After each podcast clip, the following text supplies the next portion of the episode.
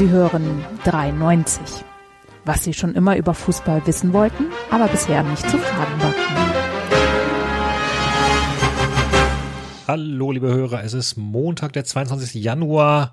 Der Januar ist auch schon bald rum, der Schnee hier draußen ist geschmolzen. Aber es war ein heißes Fußballwochenende. Äh, hallo Basti. Ciao, ciao, ciao, ciao. Hallo Enzo. Gute und Grüße. Den Axel müssen wir leider entschuldigen. Der ist tatsächlich sehr krank. Äh, wir können so viel sagen, er hat sich gerade eben noch heroenhaft und heldenhaft in die Fun Friends Folge gestürzt, die wir vorher aufgenommen haben. Er wollte jetzt eigentlich auch dabei sein, ähm, hat es aber nicht ganz geschafft, einfach, weil es ihm nicht gut genug ging. Dafür haben wir am Mittwoch für euch drei Stunden Fun Friends und haben die nächsten zwölf Teams des Asien Cups getippt. Ich wollte es gerade sagen, David. Nicht geschafft ist halt auch Auslegungssache. Er hat es schon geschafft.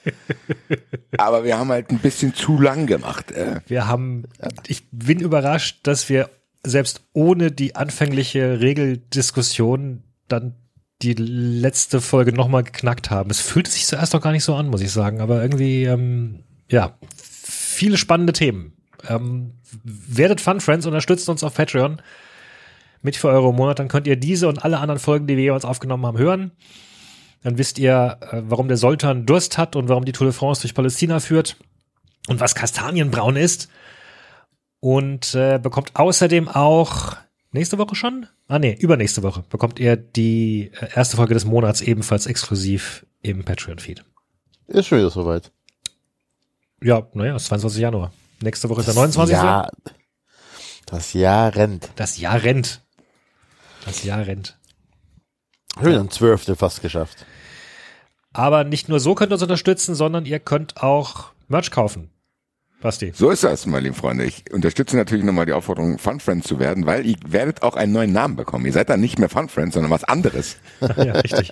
Was das ist, werdet ihr tatsächlich am Montag haben. Wie gesagt, ist ein bisschen eskaliert, werdet noch Fun Friends, so schnell es geht. Wenn ihr noch Fun Friends sein wollt und auch Fun Friend genannt werden wollt, müsst ihr jetzt noch Fun Friends werden. Ab Mittwoch wird es anders sein. Ab Ja. Mittwoch äh, wird das alles rebrandet. Aber David hat schon gesagt, ihr könnt äh, auch Merch kaufen. Geht einfach auf 93.de, da findet ihr eigentlich alles, was wir so machen, unter anderem auch diesen erwähnten Merch. Es gibt Hoodies, Tassen, Feuerzeuge, dies, das, Ananas, Basketballgeschichten, Schlappen. Und vielleicht denken uns ja bald äh, auch ein paar neue Sachen aus, weil immer wieder gefragt wird, der Kein Gott, kein Staat 93 Pulli ist auch wieder erhältlich, meine lieben Freunde. Und zu den Live-Daten kann euch Enzo, glaube ich, nur vage Andeutungen machen. Nur vage. Es gibt, es gibt äh, Termine, also beziehungsweise wir sind in Verhandlungen mit Locations für Termine. Äh, wir planen natürlich ähm, ein, ein Programm dafür. So und ähm, aber lasst euch überraschen, es ist sehr viel geplant für 2024. Das können wir, wir können noch nicht noch nichts verraten, außer dass es auf jeden Fall Auftritte von uns geben wird. Aber wann und wo, das äh, sagen wir euch dann in den nächsten Wochen. Wahrscheinlich sogar nächste Woche schon oder so. So Right? Gut. lieben Friends. Also gute Besserung an Axel und Ja. trotzdem müssen wir uns durch unser vollgepacktes Sendungsdokument hier wurschteln heute. Ja. Und wir starten mit einer Nachricht, die tatsächlich erschütternd und betrüblich ist. Nämlich der Sache mit Hertha und Kai Bernstein. Ähm, ja. ich bin fast etwas ratlos, wie man das, wie man das aufgreifen soll. Ja, also ich glaube, wir waren alle extrem erschüttert. Ich glaube, die gesamte Fußballwelt war extrem erschüttert, als die überraschende Nachricht kam, dass er gestorben ist. Ich tue mich auch schwer darüber zu sprechen. Ich finde, dass das auch völlig überfordernd ist, so plötzlich und ja, wie du es gesagt hast, so das war irgendwie was, was alle so ein bisschen gelernt hat. Das hat schon was mit uns gemacht. Das hat man auch irgendwie gemerkt, glaube ich, in unserem Chat oder als wir so in Kontakt waren. Das hat man, glaube ich, auch in der ganzen Fußballwelt so gemerkt, äh, was für Spuren er hinterlassen hat. Ja. Dass das auch für die Hertha ein Neuanfang war, der jetzt in irgendeiner Weise ja auch wieder besprochen wurde. So, also was er quasi für diesen Verein bedeutet hat, was das auch über die Hertha hinaus für eine Bedeutung gehabt hat, dass man das Gefühl hatte, da ist einer aus der Kurve irgendwie, an die Spitze seines Vereins gekommen und hat da wieder einen Spirit reingebracht, gerade in diesen Zeiten der Kommerzialisierung, wo Fans sich von den Vereinen entfremden, wo die Bundesliga langweilig ist. Ja. Hat er es ja tatsächlich geschafft, dass wir auch positiv über die Hertha gesprochen haben, dass man das Gefühl hatte, ey, da ist wieder irgendwie was, wo die Leute Berlin lieben.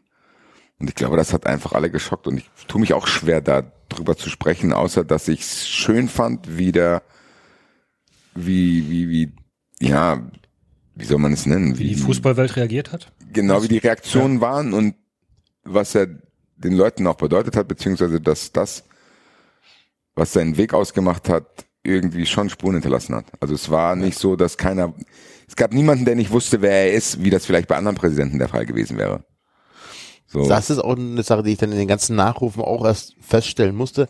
Wir haben uns ja hier in diesem Podcast immer und ständig über Hertha lustig gemacht. So, ne? Und die haben jetzt auch in der zweiten Liga jetzt nicht irgendwie ähm, krass performt, sondern die hatten halt auch ihre Schwierigkeiten in der Hinrunde.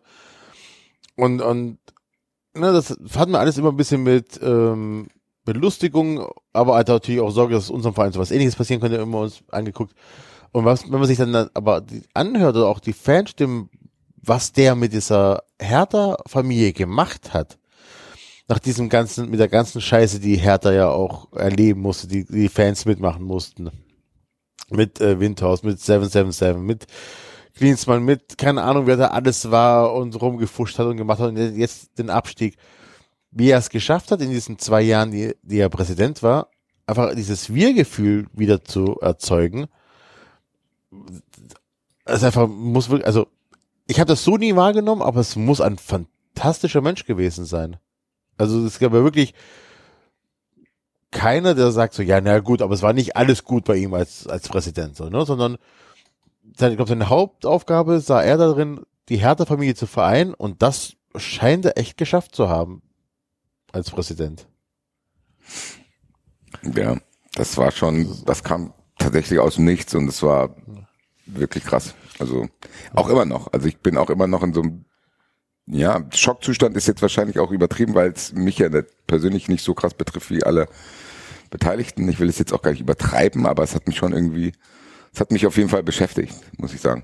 Und es war, ja, ich meine auch aus vielen Gründen. Naja, ich meine, der ist so halt alt wie wir. Eben, so, ne? also es gibt halt Todesfälle, die erwartest du. Das hat ich, glaube ich, kurz bei Beckenbauer erwähnt. Das ist natürlich eine eine tragische Sache ist und, und natürlich, wenn ein Mensch uns verlässt, dann, dann sinniert man drüber nach, was er bedeutet hat und all das, aber man kann jetzt nicht sagen, dass der, dass der Tod von Beckenbauer überraschend war. Und das ist jetzt das krasse, krasse Gegenteil, weil das war komplett unerwartet, weil wir in einer Zeit leben, wo wir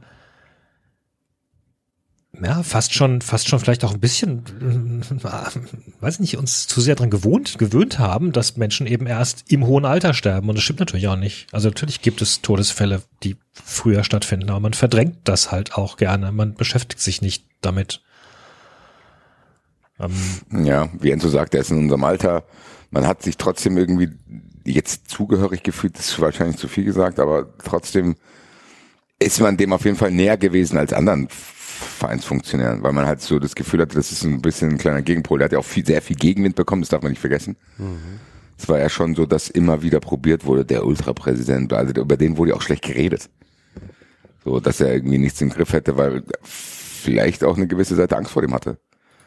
Weil ja. das nicht so vorgesehen ist in diesen durchkommerzialisierten Clubs teilweise, dass man gar keinen Bock hat, dass vielleicht einer mit rationaler Stimme Dinge anspricht, die vielleicht Leuten, die nur im Business Case sehen, unangenehm sind. Also so ein bisschen war das ja auch so ein, so ein Mittelfinger, zu sagen, ja, was los? Was, also gerade so Richtung Bildzeitung, Richtung Presse, die immer auf Fans draufkloppt und so ein Kram. Er war ja trotzdem jemand, der da, wo Gräben geschaffen werden sollten, er probiert hat, im Dialog zu bleiben. Und das hat ja trotzdem nicht jedem gepasst, muss man ja sagen. Also der ist ja jetzt, glaube ich, von der Presse zumindest überregional, weiß nicht, wie es in Berlin selber war, aber nicht mit offenen Armen empfangen wurden, sondern da hatten ja teilweise Leute, glaube ich, auch schon Angst, dass ihr sehr oberflächliches, aggressives Narrativ dann auch nicht mehr aufrechtzuerhalten ist, wenn er jetzt jemand ist, der angehört wird. Weil die können das ja auch gut machen, weil die nie große Gegenstimmen in der Öffentlichkeit haben. Wenn jetzt sich irgendeiner hinstellt und pauschal über Ultras schimpft, dann hat er ja die komfortable Lage, dass die Stimme der Ultras dann in Anführungszeichen nicht so groß ist. Und er ist ja dann schon einer, da kannst du dann halt nicht mehr alle populistischen Spiele spielen, weil er dir vielleicht gar nicht die Angriffsfläche bietet. Also so ein bisschen das Gefühl war im Raum, dass man das Gefühl hat, jo, da ist jemand, das ist einer von uns mäßig. Ja. Ja. Und dem halt auch, auch merkst, dass, dass ihm der Verein wichtig war. So, dass, ähm, dass er das nicht zum Selbstzweck gemacht hat, nicht um, um, äh, weil er eigene Karriereziele äh, verfolgt hat, sondern ihm ging es einzig und allein um Hertha. So. Jetzt nehmen wir mal, ein, das weißt du, so, so, so ein Werle, der kann nächste Woche zum nächsten Verein wechseln. Dem ist das egal. Aber er hat, er war ja Präsident von seinem Verein. Wo gibt's sowas tatsächlich noch? So, also Vor allen Dingen, dass er quasi als Capo, dass er als Vorsänger Ja. quasi diesen Weg gegangen ist. Und ich kann mir schon vorstellen, dass das für einen Hertha-Fan cool ist, zumindest dann für die aktive Fans, dass man denkt, jo, Ja, aber ich, ich glaube tatsächlich, okay, also für die aktive Fanszene war es cool, dass es der Capo war, aber ich glaube, so wie er gewirkt hat und was er gemacht hat und wie er mit den Leuten ins Gespräch gekommen ist und so weiter, war das am Ende für alle Hertha-Fans einfach toll zu sehen, dass da einer von ihnen, ein Hertha-Fan, einer, der für den Verein lebt, äh, da das, sag mal, das Sagen hat und sich darum kümmert und wirklich raus möchte aus diesem aus diesem Image, was Hertha hat und, und wieder dieses Familiengefühl schaffen. Weil das ist ja auch ein Verein. Das ist ja dieses Fansein von uns ist ja auch, dass wir, dass wir samstags ähm, unsere Familienmitglieder, weißt du, über, äh, übertragenen Sinne treffen. Und das war, glaube ich, bei Hertha wirklich weg, das Gefühl. Ja, und dieses Gefühl, dass du Leute hast, die den Verein leben und atmen, das äh, Ja. wünschen wir uns ja alle. Also gut, man gleichzeitig wünschen wir uns schon auch, dass da Leute sitzen, die fähig sind. Ne? Es bringt uns auch nichts, wenn da einfach nur äh, Liebhaber sitzen, die den Verein runterwirtschaften. Aber, äh, aber im Grunde diesem Traum hinterher, dass da Leute an der Vereinsspitze sind, die eben nicht, für die das nicht irgendwie ein Job ist, ist doch, äh, das ist ja, das ist ja unser Traum als Fans, ein bisschen schon auch. Also, Ja. Ja, es ist ja schwierig jetzt, das alles irgendwie zusammenzufassen. Was mich ein bisschen irritiert hat, ist, dass es keine Schweigeminuten gab. Hat dazu jemand irgendwas gelesen? Weil da gab es ja auch eine Diskussion, die habe ich jetzt aber nicht so intensiv verfolgt. Ich habe mich zumindest gewundert, weil ich das Gefühl hatte, von gewissen Teilen der Medien wurde das jetzt gar nicht dann so groß begleitet, wie ich es zum Beispiel wahrgenommen habe. Vielleicht bin ich dann aber auch in der Bubble. Deswegen, wie habt ihr das wahrgenommen? Also so ein bisschen ist es an gewissen Stellen Untergang, oder? Mm, Ich habe tatsächlich außer äh, über, Freunde, bisschen NTV, nicht viel so mitbekommen. Während dem Spiel selber, ich habe Samstag, ich habe halt kein Fußball sehen können am, am Wochenende. Eine Berichterstattung war das bei den einzelnen Spielen, die nicht mit Hertha zu tun hatten, kein Thema in der äh, Nachberichterstattung. Ähm, und ich habe, aber das ist auch, oh, da wäre Axel jetzt der perfekte Ansprechpartner, nur über Axel Tweets erfahren, dass ähm, KSC wohl äh, eine ligaweite Schweigeminute beantragt hat und die DFL das abgelehnt hat. So, das ist die einzige Info, die ich habe. Und das in der, im aktuellen Sportstudio war das halt auch innerhalb von zehn Sekunden abgehandelt. Ja gut, Präsident halt tot. So, so nach dem Motto. Ja. ja, also ich, ja. Ich weiß auch zu wenig, um mich jetzt hier aufregen zu können, ehrlich Genau. gesagt. Deswegen- Also äh, Ja, ich ich- würde mich, ja, ich finde auch, also es muss, man muss sich ja auch nicht aufregen und ich will jetzt auch auf gar keinen Fall Dinge gegeneinander ausspielen. Ähm, ich weiß nur, dass ich es ein bisschen befremdlich fand, wie zum Beispiel nach dem Tod von Beckenbauer dann diverse Kommentatoren, also wirklich penetrant mehrfach in mehrfachen Spielen irgendwie erwähnt haben, oh und ja, äh, das Spiel ist heute nebensächlich und alle Fußballfans im, St- also selbst beim Freiburg-Spiel meine ich mich zu erinnern, dass irgendjemand gesagt hat, ah, und die Fans denken bestimmt alle an Beckenbauer und so weiter, wo ich dann gesagt habe, also bei, bei, bei aller Liebe und bei, bei wirklich bei aller Größe, die dieser ich denke Mann ans hatte Römische Reich, aber und nicht so weiter. Beckenbauer. Ne, also ich, ich nochmal, ich will da nichts gegeneinander ausspielen, das ist, dazu sind die Themen einfach zu ernst. Aber nein, ich bin sicher, dass äh, an dem Wochenende in dem Stadion der Fußballfan in Freiburg nicht an Beckenbauer gedacht hat, sondern ans Spiel. Und, und von dem Pathos hätte ich mir tatsächlich ein klein bisschen mehr sogar gewünscht an der Stelle. So, weil ich, weil ich tatsächlich glaube, dass wenn, wenn eine aktive Person so ausscheidet, so überraschend aus dem Leben. Ähm, ja, dass das, das, ne, und wie gesagt, dass das jemand ist, der, der sicherlich auch ungefähr das Alter hat von einer ganzen Menge von Fans, Ja. ähm, der eben auch aus der Kurve kommt und so weiter. Also das, da würde ich schon sagen, dass das ein Thema war, das Leute dann sicherlich beschäftigt hat. Also man- auch ohne sich aufzuregen, kann man verwundert sein, dass es keine ligaweite äh, Schweigeminute gab. So hat mich tatsächlich irritiert. Ich, da, ich habe da gar keinen Gedanke dran verschwendet, dass das nicht so sein kann, ehrlich gesagt. Für mich war das irgendwie klar, ohne großartig drüber nachzudenken. Naja, das Spiel wird, äh, oder die Spiele werden am, am Freitag, Freitag gab es ja kein Spiel, also kein Bundesligaspiel in der ersten Liga, äh, die Spiele werden mit der Schweigeminute beginnen. So, das war für mich vollkommen klar, weil ich meine, es gibt ja immer wieder für alles mögliche Schweigeminuten, auch ligaweite, wo ich immer denke, so, ja, das ist jetzt, also, guck mal, das, ich will wirklich nichts vergleichen. Wirklich nichts miteinander vergleichen. Aber gut, es am war Ende doch wir es dieses, dann doch. ja, aber wir, wir können aber, aber sagen wir mal so. Es gab beim DFB-Pokal oder so, gab's, oder vor kurzem gab es eine Schweigeminute, weil bei ähm, Jugendfußballturnier in Frankfurt ist doch auch ein Spieler nach einer Schlägerei ums Leben gekommen. So, ganz tragische Geschichte. Und da gab es halt auch Schweigeminuten. Und, und dann fehlt mir so ein bisschen das Verständnis, warum es in dem Fall dann keine gab. So, das ist alles. Ich will mich gar nicht aufregen. Es, es gibt vielleicht eine ganz logische Erklärung oder auch nicht.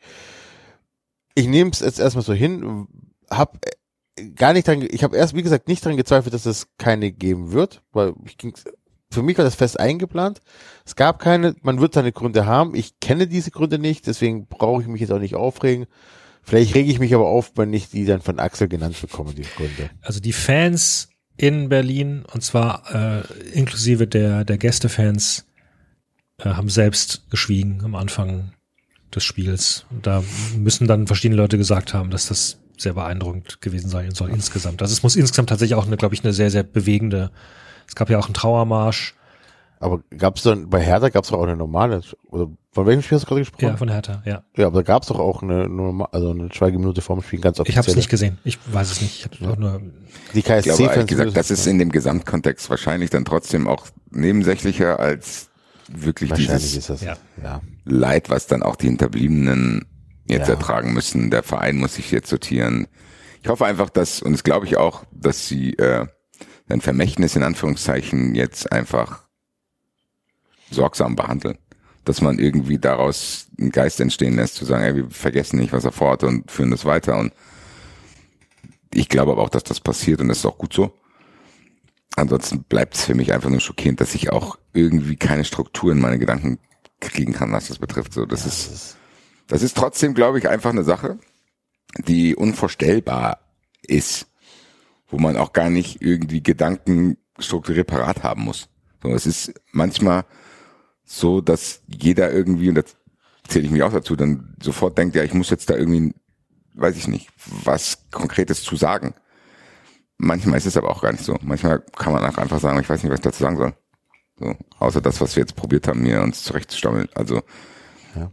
es ist eine überfordernde Situation und ich merke halt gerade jetzt hier, wenn wir im 93-Kontext sind, dass es angenehmer ist, über Dinge zu reden, die einen aufregen. Also muss man so sagen. Also es ist eine gewisse Überforderung, die da bei mir ist, wenn wir darüber sprechen, weil man halt auch, ja, was soll man da sagen? Also es ist schrecklich. Ja, aber auch das ist ja 93. Auch wir, wir, wir, wir, wir sind ja so, wir, wir, wir dürfen ja auch so sein. Wir, wir dürfen auch sprachlos sein. Wir behaupten Ja. nicht, dass wir für alles eine Erklärung haben oder, oder immer gut Bescheid wissen. Äh, Wir, wir sind vier Menschen, die sich Gedanken machen und Fußball lieben. Das, Das hat er auch, glaube ich. Ja, genau. mhm. ja. Gut. Sollen wir dann ein bisschen über die Bundesliga sprechen? Ungern. Du warst unterwegs, Basti. Ich war unterwegs und ich hatte das Gefühl, ich war schon wieder in Augsburg. Zumindest was die Temperaturen betrifft. Ja, ich bin mit meiner Ironman-Bahn gefahren, natürlich. Äh, dieselbe Regionalbahn, mit der ich auch damals mein Fahrrad transportierte. Wir müssen Sehr schön. anmelden. Ironman sage ich Triathlon natürlich. Ja, wir müssen uns, ja, es war doch ein Zehntel Ironman, wir müssen uns anmelden, Wir müssen Leute. uns Ne? anmelden, ja. Müssen wir uns jetzt mal die nächste Woche anmelden. Genau, ja. Auf jeden Fall kam ich am Bahnhof an und da war zumindest in der Bahn noch nicht so viel los, was mich irgendwie entspannt hat, dass ich dachte, okay, das wird reibungslos laufen. Waren ein paar Eintracht-Fans schon drin. Die anderen sind irgendwie anders angereist. Es gab verschiedene Informationen, wie wer anreist, bla bla. Auf jeden Fall scheint das aber nicht bei der Polizei angekommen zu sein, sondern die dachten scheinbar, dass in unserem Zug sehr viele Eintracht-Fans sind, was halt nicht der Fall war. Dementsprechend nervig war diese Anreise, muss ich sagen. Also es war so, dass die irgendwann an irgendeiner Station einfach wieder diese anlasslosen Kontrollen gemacht hat von irgendwelchen Fans. Es waren auch gar nicht so viele. Es waren gefühlt mehr Polizisten in dem Zug als Fans. Dann gab es wieder merkwürdige Durchsagen. Es verzögert sich jetzt, keiner wusste warum. Dann stehst du irgendwo dumm rum. Es war jetzt auch nicht extrem, aber es war trotzdem wieder so mittelnervig, wo ich denke, ja, was ist denn? So, sag mir doch einfach, was jetzt passiert. Dann war Darmstadt Hauptbahnhof. Also es waren auch, ich äh, ergänze mal kurz, es waren auch insgesamt in der Stadt, waren auch wieder erstaunlich, was heißt erstaunlich oder für meinen Geschmack zu viele Polizisten, ehrlich gesagt. Ich war an dem Morgen Schlitten fahren mit den Kindern im Odenwald und wir kamen dann gegen Mittag zurück und da kam man an einer Ampel nicht weiter, weil da erstmal irgendwie 20 Polizeibusse über die Ampel gefahren sind. So, wo die Ja. halt, und, und da haben sogar meine Kinder gefragt, was ist denn da los und, und warum und, und, und, und tatsächlich ist das gar nicht so einfach, irgendwie Kindern zu erklären. Also gut, okay, klar, es ist eine Großveranstaltung, da ist, da ist Polizei vor Ort und Krankenwagen sind vor Ort, falls was passiert. Das ist beim Oktoberfest auch so, etc. etc.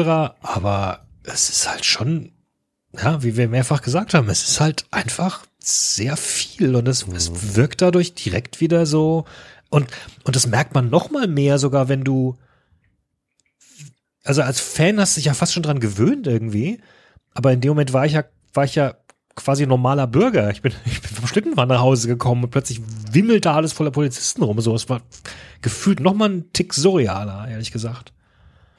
Ja, das hat sich dann auch fortgesetzt. Also wir kamen, wie gesagt, Darmstadt Hauptbahnhof an. Wie gesagt, in einem Regionalexpress, wo nicht viel los war. Also da war keinerlei Gefahr im Verzug oder dass du dachtest, okay. Aber hast du diesen Zug extra genommen, weil du wusstest, dass da wenig los ist, oder ging es auch davon aus, da ist sehr viel los? Ich habe gehofft, dass da nichts los ist. Das, es war auch ziemlich früh, also einen eigentlich so einen zu früh genommen. Und es war auch von einem anderen Bahnhof, als quasi kommuniziert wurde, wie die äh, aktive Okay, aber die Polizei hätte wissen können, dass er jetzt, dass der Zug Äh, jetzt nicht- keine Ahnung. Es ist im Endeffekt auch jetzt nicht so, dass ich sagen kann, haha, äh, da haben die komplett in die Tonne gegriffen. Aber zumindest wenn du dann ankommst, siehst du es ja. Ist ja egal, ob, was du vorher erwartest, du findest ja dann was vor. Ja, Und dann kannst du ja schon irgendwie sehen, okay, sind das jetzt hier viele oder wenige? Das siehst du ja. ja. Dann wurde dann trotzdem wieder Hackmeck gemacht, dann wurde das unnötig verzögert. Kamst du Darmstadt Hauptbahnhof an, da kamen uns dann Eintracht-Fans entgegen, also die kamen quasi auf den Zug zu. Und dann wusstest du nicht, warum kommen die jetzt, weil da war dann scheinbar irgendwas abgesperrt. Es gab aber Informationen, dass Darmstadt Süd auch abgesperrt ist, weil da äh, auch Fans aus der anderen Richtung angereist sind. Also das war dann wieder so ein unglaubliches Chaos, wo völlig unnötig irgendwelche Sachen wieder abgesperrt wurden und sonst irgendwas. Dann hieß es, wir sollen jetzt weiter bis Darmstadt Süd fahren, um äh, da auszusteigen. Da würden angeblich Shuttlebusse fahren. Okay, sind drin geblieben. Manche andere Fans sind dann auch noch zugestiegen. Das ist ja auch tendenziell näher am Stadion, glaube ich. Also so zumindest zehn Minuten Fußweg näher am Stadion als der Darmstadt Hauptbahnhof. Da habe ich mich drauf eingelassen gesagt, von mir aus. Dann kamen wir dort an. Da waren keine Busse. Dann sagt dann der Polizist, ja, die fahren nicht wegen dem Schnee. Und dann hast du aber schon gesehen, was David gerade angesprochen hat, dass überall, also ich, so viele Kastenwagen hintereinander habe ich lange nicht gesehen. Also du hast das Gefühl pro Fan ein Wagen und nicht ein Polizist. Und dann gucke ich auf Google Maps und dann frage ich so, was passiert jetzt hier? Und dann sagt er, ja, ihr werdet jetzt hier zum Stadion geführt. Und das war ein eine Stunde Fußweg, Alter. Ach du Scheiße. Das war länger als die Fahrt. Ihr seid Fährst nach vom, Darmstadt 20 Minuten. ihr seid vom dann- Bahnhof zu Fuß ans Böllenfalltor. Darmstadt Süd. Darmstadt sind wir, Süd. ja. Da, Okay. da läufst du 58 Minuten laut Google Maps. Bei Eiseskälte, obwohl dir versprochen wurde, dass da Shuttlebusse sind. Das war schon richtig nervig, aber da war tatsächlich auch dieser einstündige Fußweg komplett abgesperrt, so dass du halt an jeder Straße, wo du vorbeigelaufen bist, gesehen hast, was für ein Stau sich da deswegen gebildet hat. Du hast wirklich das Gefühl gehabt, Barack Obama ist in Darmstadt, in der Stadt. Aber auch so, dass du nicht irgendwie noch zum Supermarkt Getränke holen kannst, das Essen holen kannst, Toilette gehen. Weiß ich nicht, habe ich nicht ausprobiert. Weil ich halt einfach irgendwie trotzdem so naive Hoffnung hatte, okay, vielleicht kommt jetzt hier irgendwo eine Gasse, wo ich verschwinden kann und mir dann ein Taxi rufen kann. Das war mein Oh, Plan. das- Das Problem war aber, da habe ich natürlich den Plan ohne die Verkehrssituation gemacht, die durch diesen organisierten Marsch dort einfach halt auch versch versch erschwert wurde. Das heißt, selbst wenn ich ein Taxi gefunden hätte, wo hätte das hinfahren sollen? Also wir fassen mal zusammen, normale Fußballfans wollen einfach nur ein Fußballspiel angucken. Ja, das ist ja genau das Ding. So, natürlich werden die ein Auge drauf haben, dass da nichts passiert. Muss vielleicht auch eine Polizeipräsenz haben, aber das war wieder so eine Geschichte, wo du dachtest, okay, das ist hier Staatsbesuch. So, da war wirklich, wirklich, wie Davids gesagt hat, überall Polizei, die Straßen waren Glück, ey, abgesperrt. wahrscheinlich. Die hat ja mal, wenn ich später gekommen wäre, wäre ich für komplett aufgeschmissen gewesen, aber so lieber Himmel. Also wirklich, also es war an jeder Kreuzung konntest du ja quasi dann die anderen abführenden Straßen sehen und die waren, soweit das Auge reicht, einfach im Stau. Du hast das Ende von diesem Stau auch nicht gesehen. Ich meine, es war Samstag, also die, wir, genau, wir haben nachmittags waren wir sogar noch in der Stadt, also da war schon einiges los. Es ist, Menschen, es ist Samstag, Leute gehen shoppen und machen sonst was irgendwie. Ja, und ich wage trotzdem, auch wenn ich nicht alle Informationen habe, zu behaupten, dass man das geschickter für alle beteiligten Personen, auch unbeteiligte Personen, lösen kann, anstatt da eine einstündige Strecke mitten durch die Stadt zu sperren, damit wir da bei minus 10 Grad äh, zum Stadion stapfen müssen. Was mir halt echt die Laune schon verhagelt hat. Und wie ich es gesagt hatte, ich habe extra eine Bahn früher genommen. Das heißt, ich war sehr früh dort. Das heißt, ich habe jetzt auch keine Aussicht auf irgendein Ziel, wo ich dachte, ja geil, ich habe jetzt auch Bock, eine Stunde in der Kälte zu laufen. Was ist dann mein Ziel? Ja geil, dann stehe ich zwei Stunden noch in einem kalten Stadion rum. Also der Plan war eigentlich ein anderer. Der war, wir fahren nach Darmstadt, dann gehen wir irgendwo was essen, dann fahren wir ins Stadion. So, da irgendwo was essen oder aufwärmen war nicht. Läufst halt weiter. Das ist aber schon auch krass, tatsächlich, ehrlich gesagt. Also, ne? Also das, eine normale Anreise, so wie ich war mit Heike. So, Ja. Ich war mit Heike Berufka, wir haben gesagt, lass uns früher fahren, dann kommen wir nicht in den Heckmeck rein, Ja. dann können wir in der Stadt noch was essen gehen. so, genau, ja. Das war der Plan. Muss doch möglich sein. Also, Ist es nicht. Das ist so, ey, unfassbar. Unfassbar. Es ist einfach nicht möglich. So, das ist mir dann auch so. Und ich habe aber gemerkt, wie normal das für mich auch ist. Wie David eben gesagt hat, so klar, für ihn ist klar. Aber wenn du Außenstehenden das dann erklären musst und wenn du jetzt hier drüber redest, wird's halt immer absurder. Dann sagst du, nee, ich stell mal vor, David und ich hätten uns treffen wollen. ja. Und ich Geht hätte David nicht anrufen gegangen. müssen, David, ich darf dich nicht besuchen. Ja. Wirklich jetzt. Ich stell mal, das wäre ja jetzt auch nicht so abwegig gewesen, dass ich sage, ja David, ich nehme eine Bahn früher, dann komme ich bei dir vorbei, keine Genau. Ahnung, dann trinken wir noch einen Kaffee zusammen. Bin in der Nähe des Hauptbahnhofs. So, kommst du, genau. Kommst du rum. Dann hätte ich die anrufen müssen, David, ich darf den Bahnhof nicht verlassen. ja, äh, warst du denn als Wohlgemerkt, bevor es ist auch noch nichts passiert. Es gab irgendwie am Abend vorher scheinbar irgendwelche Schmierereien am Stadion, was weiß ich was. Musste mich auch nicht interessieren, weil ich war es ja nicht. ja, und genau, alles unter dem Deckmantel der Prävention. Wurde dann das auch gefahren, wir sind dann gelaufen, gelaufen, Zumal, gelaufen, Entschuldigung, gelaufen. Entschuldigung, Entschuldigung, und, und im Übrigen, also es wohnen ja auch Eintracht-Fans in Darmstadt. Ne? Also machen, machen wir uns doch nichts vor. Also so, ne, weil, weil du jetzt aus Frankfurt angereist bist, bist du jetzt ein gefährlicherer Eintracht-Fan als der, der, der halt in, aus Darmstadt sein, sein Haus verlässt und sich irgendwo in, in eine Straßenbahn setzt oder was. Also auch das ist ja absurd. Oder weiß nicht, das Ding ist, ich habe jetzt auch, während ich das erzähle, auch gar nicht so diesen Modus, oh, ich erzähle euch jetzt hier aufgeregten Skandal, sondern es ist eher so schulterzuckend, ja, so ist es halt gewesen.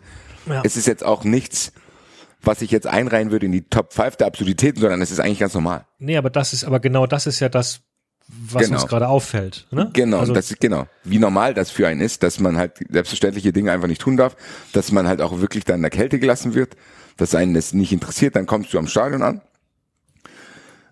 und dann gab es einen Eingang für den Gästeblock und die Karte, die ich hatte, die war neben dem Gästeblock. Und das heißt, die Ordner am Gästeblock haben mich da nicht durchgelassen, was sie eigentlich hätten tun dürften äh, sollen, was ich aber erst später erfahren habe, nachdem ich dann da ewig weit noch rumgelaufen bin.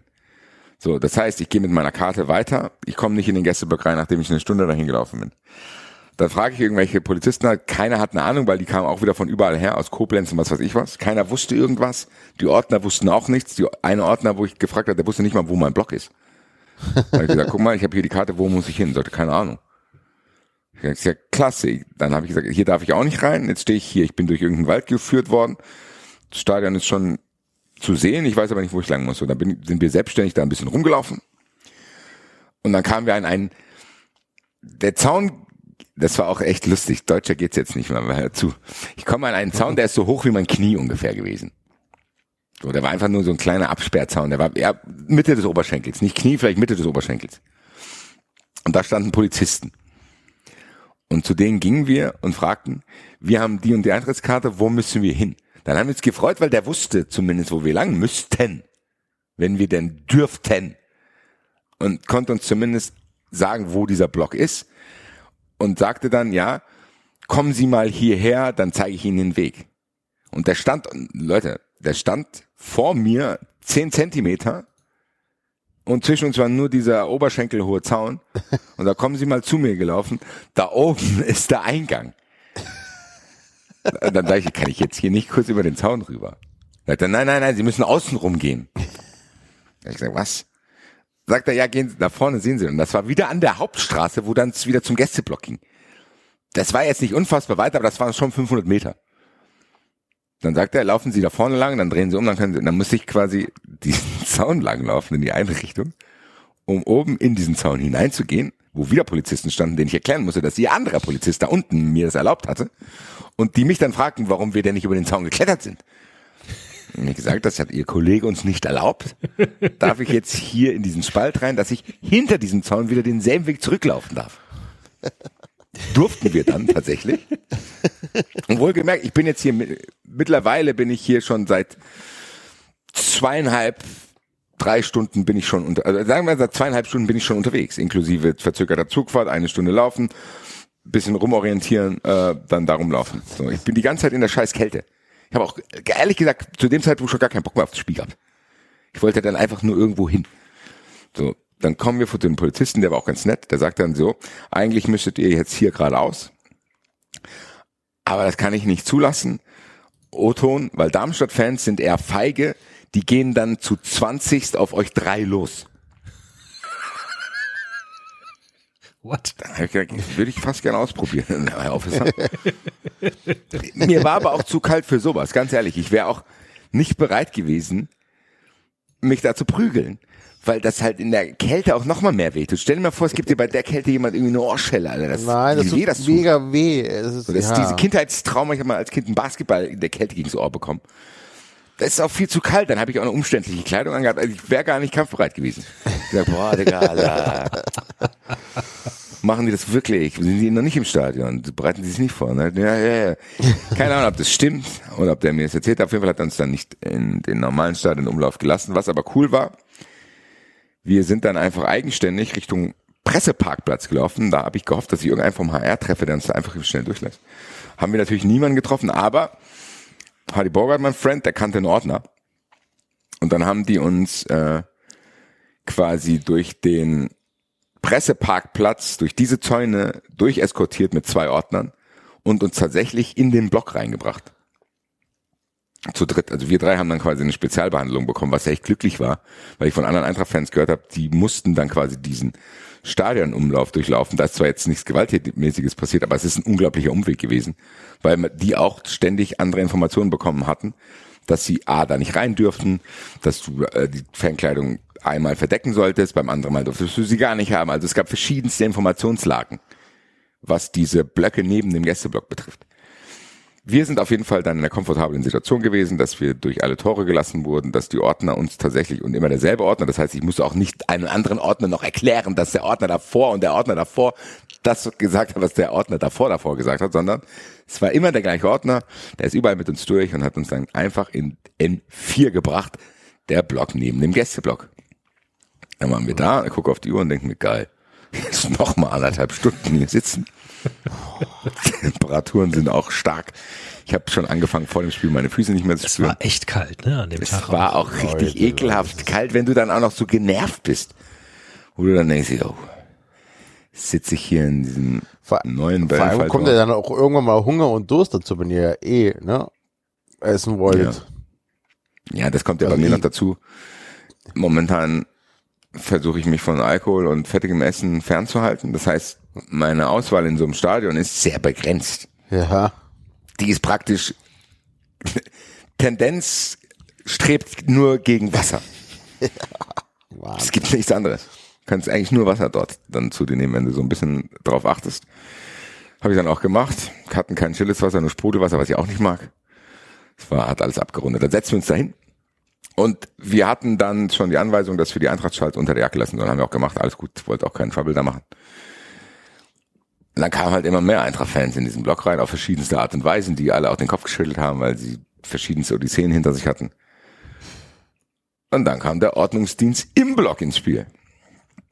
Auch der hatte scheinbar verschiedene Anweisungen, verschiedenste Anweisungen von irgendwelchen Stellen bekommen.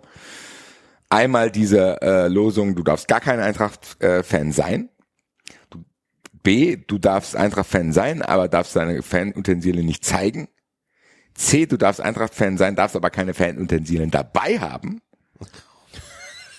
Und D, Aber da warst du schon egal. im Block. Da warst da du war ich schon im Block. Ich habe das auch nicht am eigenen Leib erfahren. Ich habe das halt Ah, okay. umliegend mit anderen Eintracht-Fans gesehen. Eine Gruppe von jungen Leuten ist rausgeflogen, weil sie Eintracht-Fans waren, hatten aber keinerlei Fankleidung dabei. What? Eine andere Gruppe ist aus dem Block geflogen, weil sie Eintracht-Kleidung unter der Kleidung hatten, die, also die war nicht zu sehen, die Eintracht-Sachen. Und ich stand mit meinem Eintracht-Schal trotzdem einig, also bei unserer Eintracht-Schal war dann doch irgendwann zu sehen. Und zu uns haben die nichts gesagt. So, das heißt, auch hier war eine sehr willkürliche Auslegung dieser Regel da. Ich glaube, die kommt daher, dass die am Anfang probiert haben, den Jungs zu sagen, die offensichtlich Eintracht-Fans waren, ey, wir machen keinen Stress, wir lassen euch aber in den Gästeblock aus Sicherheitsgründen. Werdet ihr damit einverstanden? Das haben natürlich die ersten zehn Leute wahrscheinlich angenommen.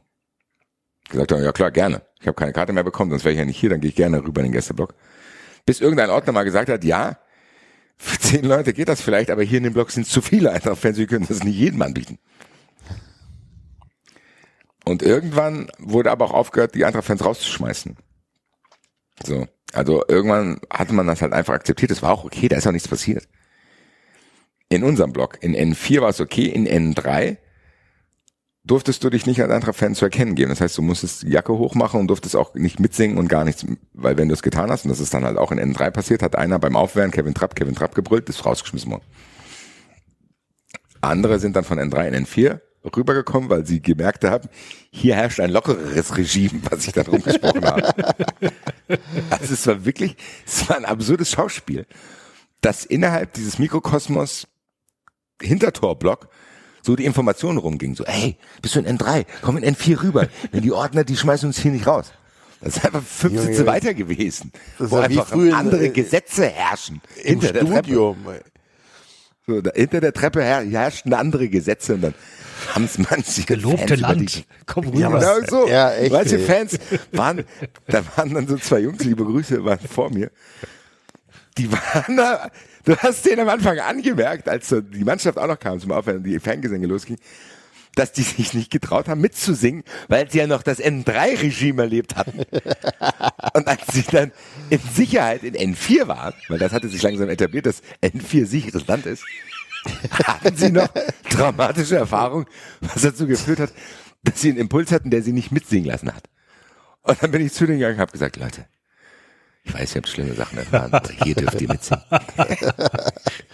Was dazu geführt hat, dass sie ganz zögerlich mal so, so ganz zögerlich, die mussten tatsächlich erst das Trauma bewältigen und sind erst Ja, zu. Spielbeginn dann aufgetaucht und haben dann, es dann getraut mitzusingen. Also es war, es gab wirklich unglaublich viel Chaos. Ich will jetzt nochmal betonen, ich rede hier nicht von irgendwelchen skandalösen Zuständen wie beim Stuttgart-Heimspiel. Ich rede hier nicht davon, dass ich will, dass irgendein Polizeichef zurücktritt. Aber ich kann hier schon trotzdem diese kleinen Absurditäten mal erzählen, was dann so ein Fußballnachmittag auch mit sich bringt. Dass du dann, ich stehe ja dann auch da und weiß nicht, kommt der nächste Ordner jetzt auch zu mir? Und wie reagiere ich dann? So, und dann fragt meine Freundin mich, darf ich meinen Schal zeigen? Dann sage ich, lieber nicht. Also so, du bist ja dann in so einer Situation, wo du wirklich denkst, ey, in erster Linie ist mir kalt, in zweiter Linie will ich, dass die Eintracht gewinnt und ich habe jetzt keinen Bock, dass ich jetzt hier auch noch sauer werde, weil drei verschiedene Ordner drei verschiedene Sachen zu mir sagen, während um mich, um mich rum Leute dagelassen werden, Leute weggeschickt werden und das irgendwie alles gar keinen Sinn hat. So. Und gut, am Ende habe ich das Spiel erleben dürfen. Es war dann auch so, dass da jetzt auch keiner mehr irgendwie rumgemacht hat, also zumindest in N4. Und dann ging das Spiel halt los so, und dann haben wir ganz normal die Mannschaft angefeuert, das war auch vollkommen in Ordnung. Als dann das 1-0 gefallen ist, hat man halt gehört, dass als N3 beim Torjubel auch wieder Leute rausgeschmissen wurden. Die halt quasi sich ans Regime von N3 hielten die ganze Zeit, dass sie sich nicht zu erkennen geben, was dann halt bei einem Tor direkt auf deinem Block zu schwierig ist. Das heißt, auch da hat es da wieder Leute erwischt, die äh, der, entfernt wurden. Mittlerweile hatte sich dann auch die Polizei oben am Block aufgebaut, wo auch keiner genau wusste, warum. Es gab halt nur die Information von den Leuten, die auf Toilette waren, dass hier ist alles voller Polizei. Dann wurde mir gesagt, geh hier lieber nicht auf Toilette. Vorhin gab es eine Schubserei in der Toilette, bla bla. Ich musste aber pissen, weil ich hatte ja nur Wasser. es war halt auch, es war im, im, im Großen und Ganzen was nervig. Aber gut, die Eintracht hat 1-0 gemacht, wir haben gejubelt, uns ist nichts passiert. Eintracht hat auch gut gespielt. Die Eintracht macht dann auch noch 2-0 Kalajdzic, ey, ganz ehrlich. Ich saß wirklich fast vor Rührung dort und habe fast geheult, wie froh ich war, dass Eintracht einen Mittelstürmer hat. Weil der Mittelstürmer Dinge gemacht hat, wie Bälle abschirmen, Bälle verteilen, Mitspieler einsetzen, Spiel verzögert, Präsenz in der Box zu haben, dass andere irgendwie zum äh, Abschluss kommen. Alles das, was du von einem Stürmer willst, außer natürlich noch Tore, aber das gestehe ich ihm zu, weil er hat äh, ein Tor indirekt und ein Tor direkt vorbereitet. Also für mich Spieler des Spiels Kalajdzic. Und ist halt auch ein geiler Typ, ne? Ja, genau. Kommt noch Also dazu. ist Du hast nicht noch ein irgendwie das Gefühl, oder so, ne? geiler, geiler, geiler, geiler, geiler, geiler Spieler. Und du hast irgendwie echt, wir waren wirklich euphorisch. Ich habe Hardy angeguckt, ich habe gesagt, Digga, hier spielt Götze, hier spielt Van de Beek, Alter, Kalajdzic, wir führen 2-0. Tabelle sieht gut aus. Irgendwie Leipzig spielt dann abends noch äh, gegen Leverkusen, wo du auch Leverkusen, das ja. Gefühl hast, da könnte irgendwie noch was gehen von den Punkten her. Stuttgart hatte in Bochum auch die ganze Zeit noch kein Tor geschossen. Und du denkst, ey, nice. Und so stand ich dann da. Ich habe gedacht, ey, nice. Ich habe irgendwie gedacht, geil, die Saison geht los. Der Stürmer ist endlich da. Ist noch ein zweiter im Anflug. Die Eintracht gewinnt in Darmstadt. Der Eintracht hat dann zu Hause Mainz. Du kannst wirklich endlich anfangen, zumindest mal über zwei, drei, vier Wochen euphorisch völlig in der Saison drin zu sein. So, das war dieses Gefühl, weil ich hatte es die ganze Zeit nicht. Die Eintracht hat schlecht angefangen in der Saison. Ich habe mich unglaublich aufgeregt, dass man diesen Stürmer nicht geholt hat, wie das gelaufen ist. Dann hat die Eintracht auch nur vier Tore geschossen. Dann wurde es mal eine kleine Phase bisschen besser. Das wurde sofort wieder eingerissen, nachdem du dann in Saarbrücken ausgeschieden bist, in Augsburg verloren hast. Dann hast du so ein bisschen wieder einen Spirit reingebracht, weil du Bayern und Gladbach geschlagen hast. Dann warst du zufrieden, dass du im Winter warst, hast gedacht, ey, das erste, was passiert, wenn ich Silvester bis 10 gezählt habe, ist, dass die Eintracht eine Push-Nachricht um 0 Uhr 1 raushaut, dass sie zwei Stürmer geholt hat, endlich, weil man musste ja sechs Monate warten. Das passierte dann auch nicht, dann kam, war Van de Beek schon davor, äh, vorher da, Kalajdzic kam, du hast gedacht, der andere Stürmer kommt jetzt auch, dann gewinnst du in Leipzig und alles geht seinen Lauf.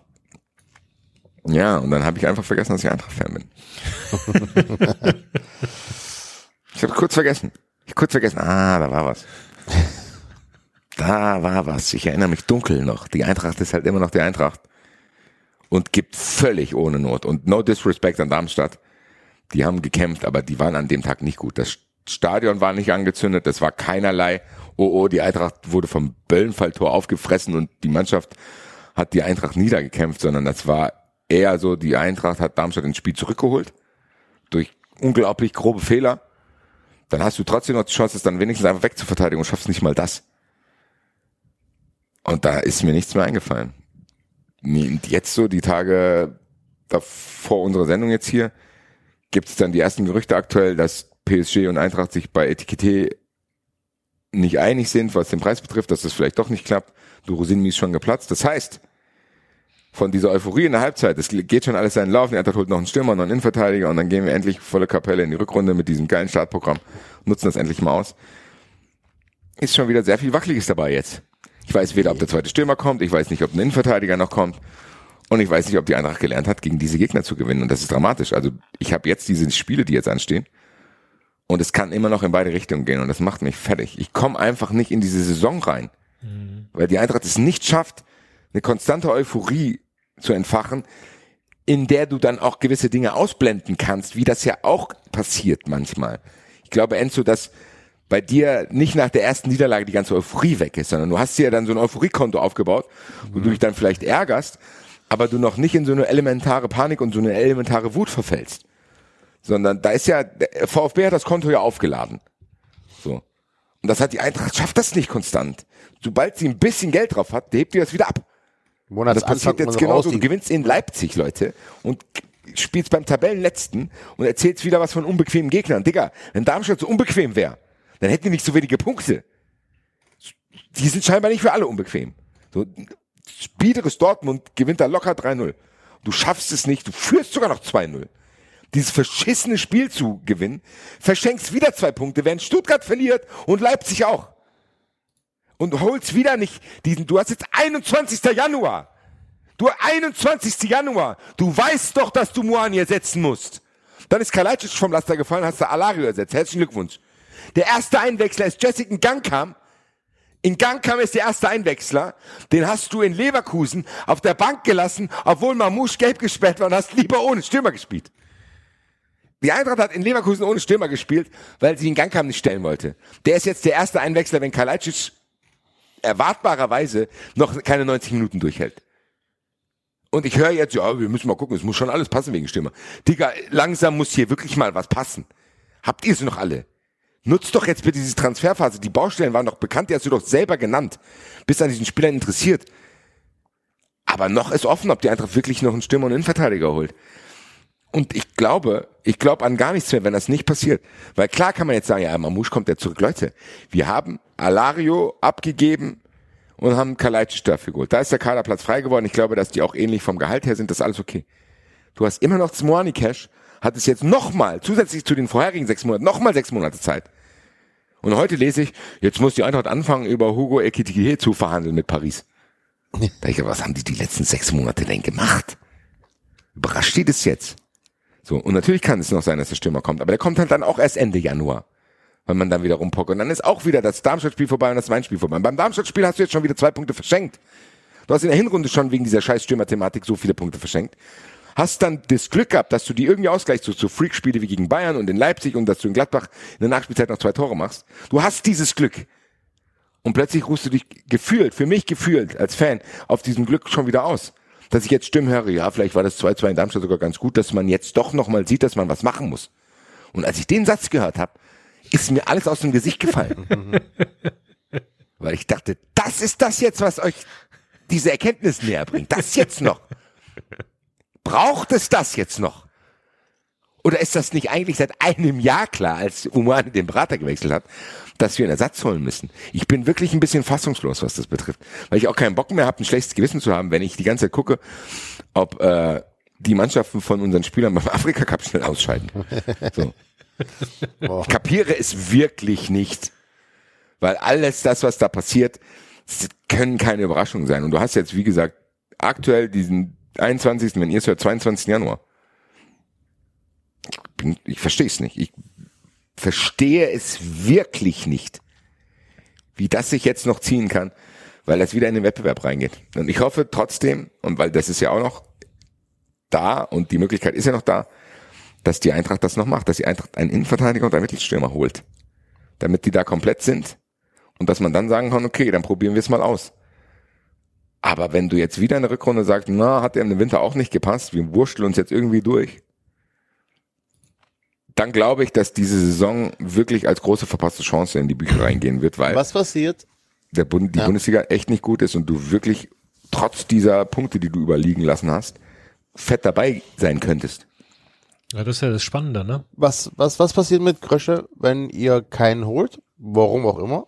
Und er, äh, Topmöller, ähm, keine Ahnung, im April rausschmeißt, weil Europa, ich übertreibe jetzt mal, ne? Europa in Gefahr wäre oder so. Das wird er nicht Ist, machen. ist da, ist da Grösche so Teflonartig, äh, dass es an ihm abhärt? Oder? Nein, guck mal. Wir müssen ja jetzt auch aufpassen, weil wir haben ja jetzt nur über diese Stürmerthematik gesprochen und über äh, einzelne Aspekte. Markus Krösch ist wahrscheinlich, was Transfers betrifft, in dieser Saison einer der besten Manager in der Bundesliga oder als Sportvorstände, muss man schon sagen. Ja, okay, weil Also der die hat, anderen ich, eingeschlagen, also die er getätigt also, hat. die er geholt hat, also deswegen glaube ich auch, dass man ihn nicht komplett kritisieren kann. Und ich will das auch gar nicht nur auf ihn abschieben. Hm. Und mit Sicherheit gibt es auch Dinge, wo man sagen kann, okay, die sind vernünftig. Dass du halt eben nicht einfach Geld rausballerst, nur um einen zu haben, sondern dass du von dem auch überzeugt sein musst, ansonsten machen wir es nicht. Probieren es anders zu regeln. Das ist alles was, was ich akzeptieren kann. Aber mit fortlaufender Dauer wird es halt immer absurder, dass das so ist. Weil du trotzdem das Gefühl hast, da macht einer so gute Arbeit und dann hört er irgendwann an der, an der wichtigen Stelle auf. Mhm. Und das ist in der Hinrunde schon so, dass er da hochgepokert hat und der hat gewonnen.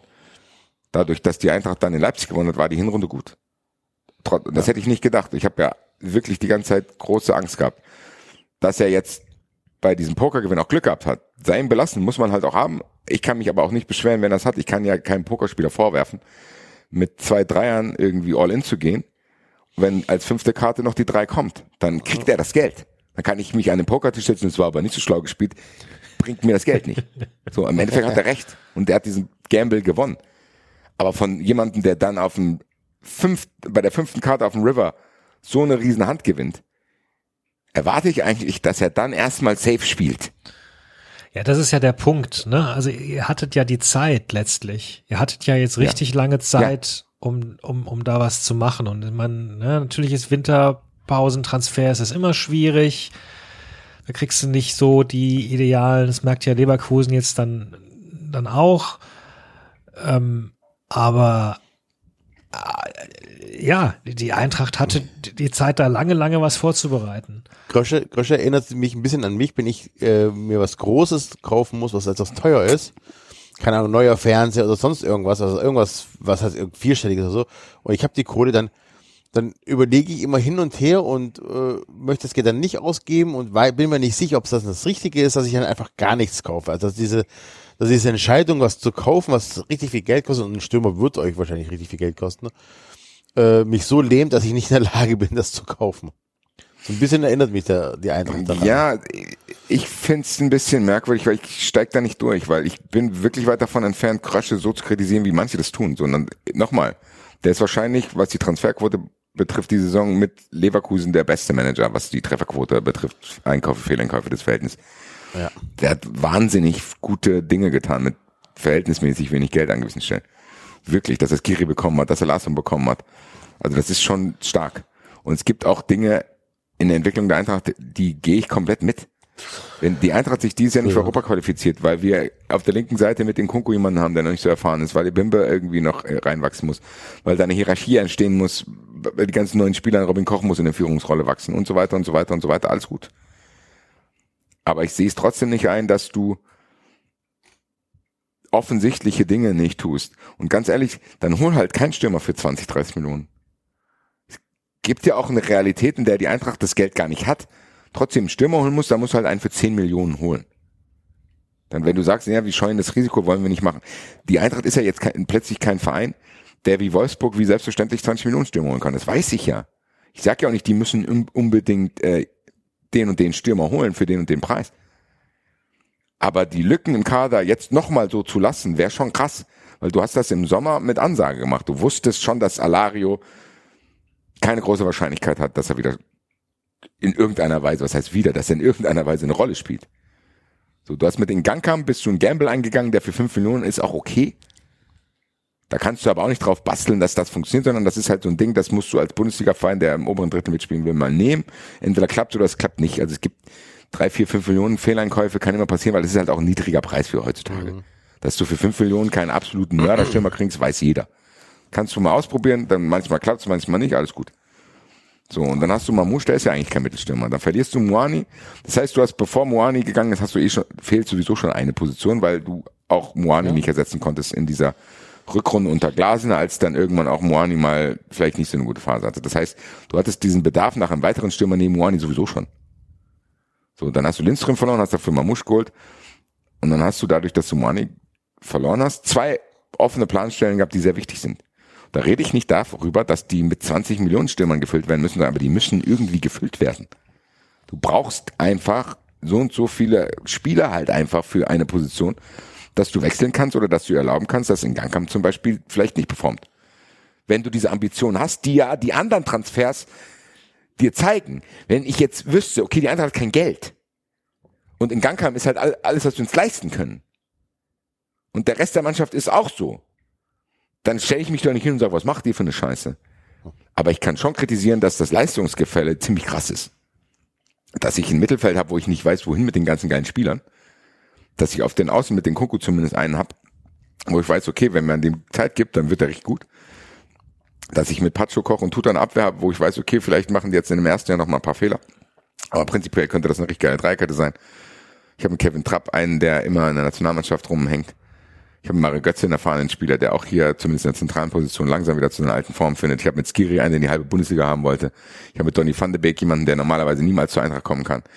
Ich habe so viele geile Sachen. Ich habe jetzt mit Kalajdzic auch einen Mittelstürmer, was mich unglaublich freut. Aber der hat halt nur Luft für 60 Minuten und der musste in Darmstadt halt 90 fast spielen. Und du hast halt gemerkt, dass der auch nachgelassen hat. Und ich bleib dabei. Und das, klar kann ich nicht beweisen. Aber hätte die Eintracht in Darmstadt Kalajdzic vom Feld nehmen können und einen einigermaßen gleichwertigen Ersatz bringen können von der Bank, hätte die Eintracht dieses Spiel nicht verloren. Wenn in nicht unentschieden gespielt. Dann hast du zwei Punkte mehr. Dann hast du zwei Punkte mehr.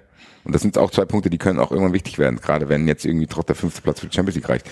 Und ich verstehe nicht, dass die Eintracht da nicht straighter da hinterher ist. Wenn der, wenn der Transfer platzt mit Kalimuendo und Etiquette, dann will ich aber, dass die im, in der ersten Januarwoche schon platzen. Weißt du, was ich meine? Mhm. So. Es kann ja sein, dass der klappt oder, oder nicht klappt. Aber dann mach das bitte im Januar. Äh, und jetzt haben wir, wie gesagt, jetzt ist schon 22, 23, 24 Januar. Ich kapiere es nicht. Ich bleib dabei, dass ich nicht kapiere, weil du kannst auch Kalajdzic nicht sagen, oh, bist jetzt ausgeliehen worden, du hast irgendwie die ganze Zeit nicht Stammspieler, aber du wirst ja jetzt schon jedes Spiel 90 Minuten spielen können. Der Afrika Cup steht ja auch nicht plötzlich im Kalender. Das sind alles nee, bekannte Dinge, ja das haben die selber gesagt. Genau, das ist ja der Punkt. Also ihr habt ja, und ihr seid ja sogar vergleichsweise, korrigier mich, verschont von Verletzungen zum Beispiel, ne? Also diese das kommt ganzen, auch noch dazu. Die ganzen Lücken, die ihr habt. Weil wenn ich dann jetzt zum Beispiel eben auf, auf Leverkusen schaue, wo sich jetzt Palacios verletzt hat, wenn ich auf den SC schaue, wo sich, wo sich unsere gesamte Innenverteidigung gerade irgendwie verletzt hat, äh, und, und wieder nachlegen mussten und zum Glück jetzt jemanden bekommen haben, dann irgendwie kurzfristig. Aber all das habt ihr ja gar nicht, sondern es ist ja alles lang geplante Lücken. Lang erwartete Lücken. Lang bewusste Lücken. Lücken halt. Lücken. Lücken, von denen man hätte wissen können. Ja, und das verstehe ich nicht ganz, weil das sind, wie gesagt, auch keine neuen Lücken. Wahrscheinlich ist es richtig, was sie machen, dass sie sagen, wir machen hier nicht alles mit, aber dann mach halt was anderes mit. So, die Eintracht muss doch, seit bekannt ist, dass Moani sich so in die Adressbücher geschossen hat, müsstest du theoretisch eine Liste mit zehn Stürmern haben. Und dann klappt mal Panik. Und dann hat jetzt der eine nicht geklappt, dann klappt der so als. Ja, oder mach doch, man macht doch tatsächlich sowas, wie, wie anscheinend Freiburg jetzt gemacht hat, dass du mit, mit Muslia einen Vertrag ausgemacht hast für Sommer und der ist fix und jetzt verhandelst du halt nochmal nach, ob er nicht vielleicht doch schon für ein bisschen Geld schon im Winter kommt. Das passiert ja zumindest mit dem Innenverteidiger, der meiner Meinung nach auch nötig ist. Aber ich weiß nicht, es kann ja auch sein, dass, äh, keine Ahnung, morgen oder übermorgen schon der Stürmer kommt, aber dann ist das Darmstadt-Spiel halt auch schon um. Ich habe halt auch Angst, dann ist es, wenn es doch nicht klappt, dass mein Spiel dann auch erstmal um. Dann hast du schon das wieder. Ist das, was ihr in der Hinrunde hattet, ne? Die ganzen einfachen Spiele, die. Äh, so, nein, ganz ehrlich, und das ist in der aktuellen Situation eine Riesenchance. Ich begreife nicht, dass die Eintracht es ja. nicht begreift. Und die Mannschaft scheinbar auch nicht, weil ich kann auch nicht nur auf die Verantwortlichen schimpfen, die keinen Stürmer irgendwie an Land gezogen bekommen, sondern auch auf die Mannschaft, die trotzdem, und selbst wenn Tuta nur ein Bein hat oder selbst wenn du gar keinen einwechseln kannst, weil du schon dein Wechselkontingent ausgeschöpft hast, musst du gegen diese Darmstädter Mannschaft an dem Tag ein 2-0 über die Zeit bringen, ganz normal. Fertig aus. So, das gehört halt auch dazu, aber sowas kann halt immer passieren, aber die Häufigkeit ist halt jetzt mittlerweile eklatant, dass die Eintracht es nicht gebacken kriegt. Die kriegt in Saarbrücken nicht gebacken, die kriegt in Augsburg nicht gebacken, die kriegt jetzt in Darmstadt nicht gebacken, die hat es in der Hinrunde nicht gebacken bekommen, in Mainz, die hat zu Hause in Köln nicht gebacken bekommen. Du hast einfach schon zu viele Punkte liegen lassen. Da bringen dir dann halt auch diese ganzen Sondertage in Leipzig und zu Hause in Bayern, bringen dir nichts. Sondern du hast dann ganz normal die ganz normalen Punkte, als wenn ganz normal alles laufen würde. Und nochmal, ich glaube, was mich so aufregt, ist, dass zum Beispiel im Mittelfeld die Botschaft ganz klar ist, ey, wir wollen angreifen. Und im Sturm nicht. Das passt halt nicht zusammen. Das kann nicht sein. Da ist so ein krasses Leistungsgefälle. Und nochmal, ich bleibe dabei, dass du diese Saison die Chance hättest, und bist aktuell dabei, jetzt auch schon wieder zwei Punkte zu verschenken, dass du die Chance hättest, wenn du bisschen jetzt Risiko gehen würdest, die Champions League zu erreichen. Da bin ich fest von überzeugt, dass das klappen könnte. Gerade wenn der fünfte Platz noch dafür ausreicht. Wer weiß, ob der VfB es durchhält. Dortmund ist auch ein Unsicherheitsfaktor. Leipzig spielt auch nicht die beste Saison und so weiter und so fort. Zumindest die Europa League ist drin. Und dann musst du halt gucken, wie du es machst. Ich bin sehr, sehr gespannt, wie die es machen. Also Europa League ist auf jeden Fall drin.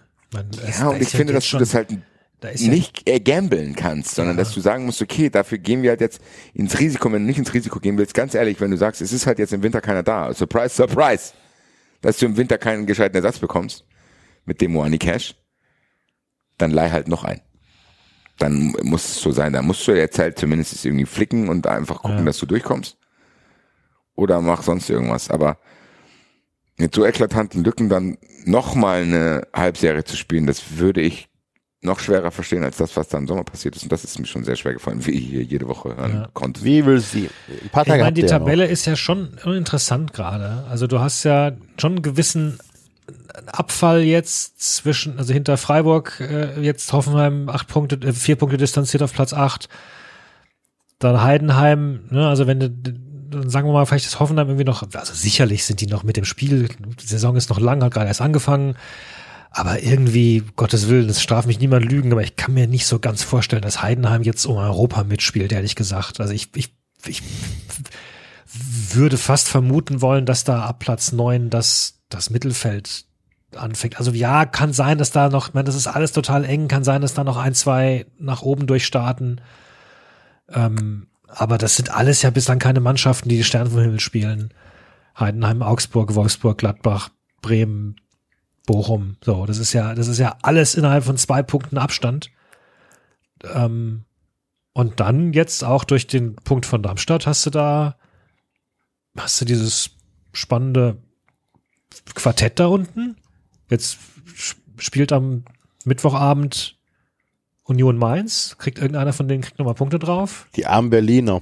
Erst wird das Spiel abgesagt und jetzt fahren die Bahn nicht. Oh, ja, glaube, ja, stimmt. Ist, ähm, äh, die spielen erstmal in München Union, glaube ich. Nee, nee. Ja, ja, ich spiele in München. Ach, Entschuldigung, 24. Entschuldigung, München, erstmal kommt München, Entschuldigung, Blödsinn. Ja, ja, das stimmt. Das, das Nachholspiel in Mainz ist, am, ist äh, erst am 7. Februar. Pardon. 7. Februar. Ja, ja, okay, gut. Ja, okay. Ja, auch wie, guck mal, das- das ist doch das, was ich sage. Es ist oben schon, und da können wir jetzt vielleicht mal den VfB sprechen, schon so, dass wenn du da gewonnen hättest, wärst du vier Punkte hinterm VfB gewesen. Du wärst vier, Punkt, vier Punkte hinter Platz drei.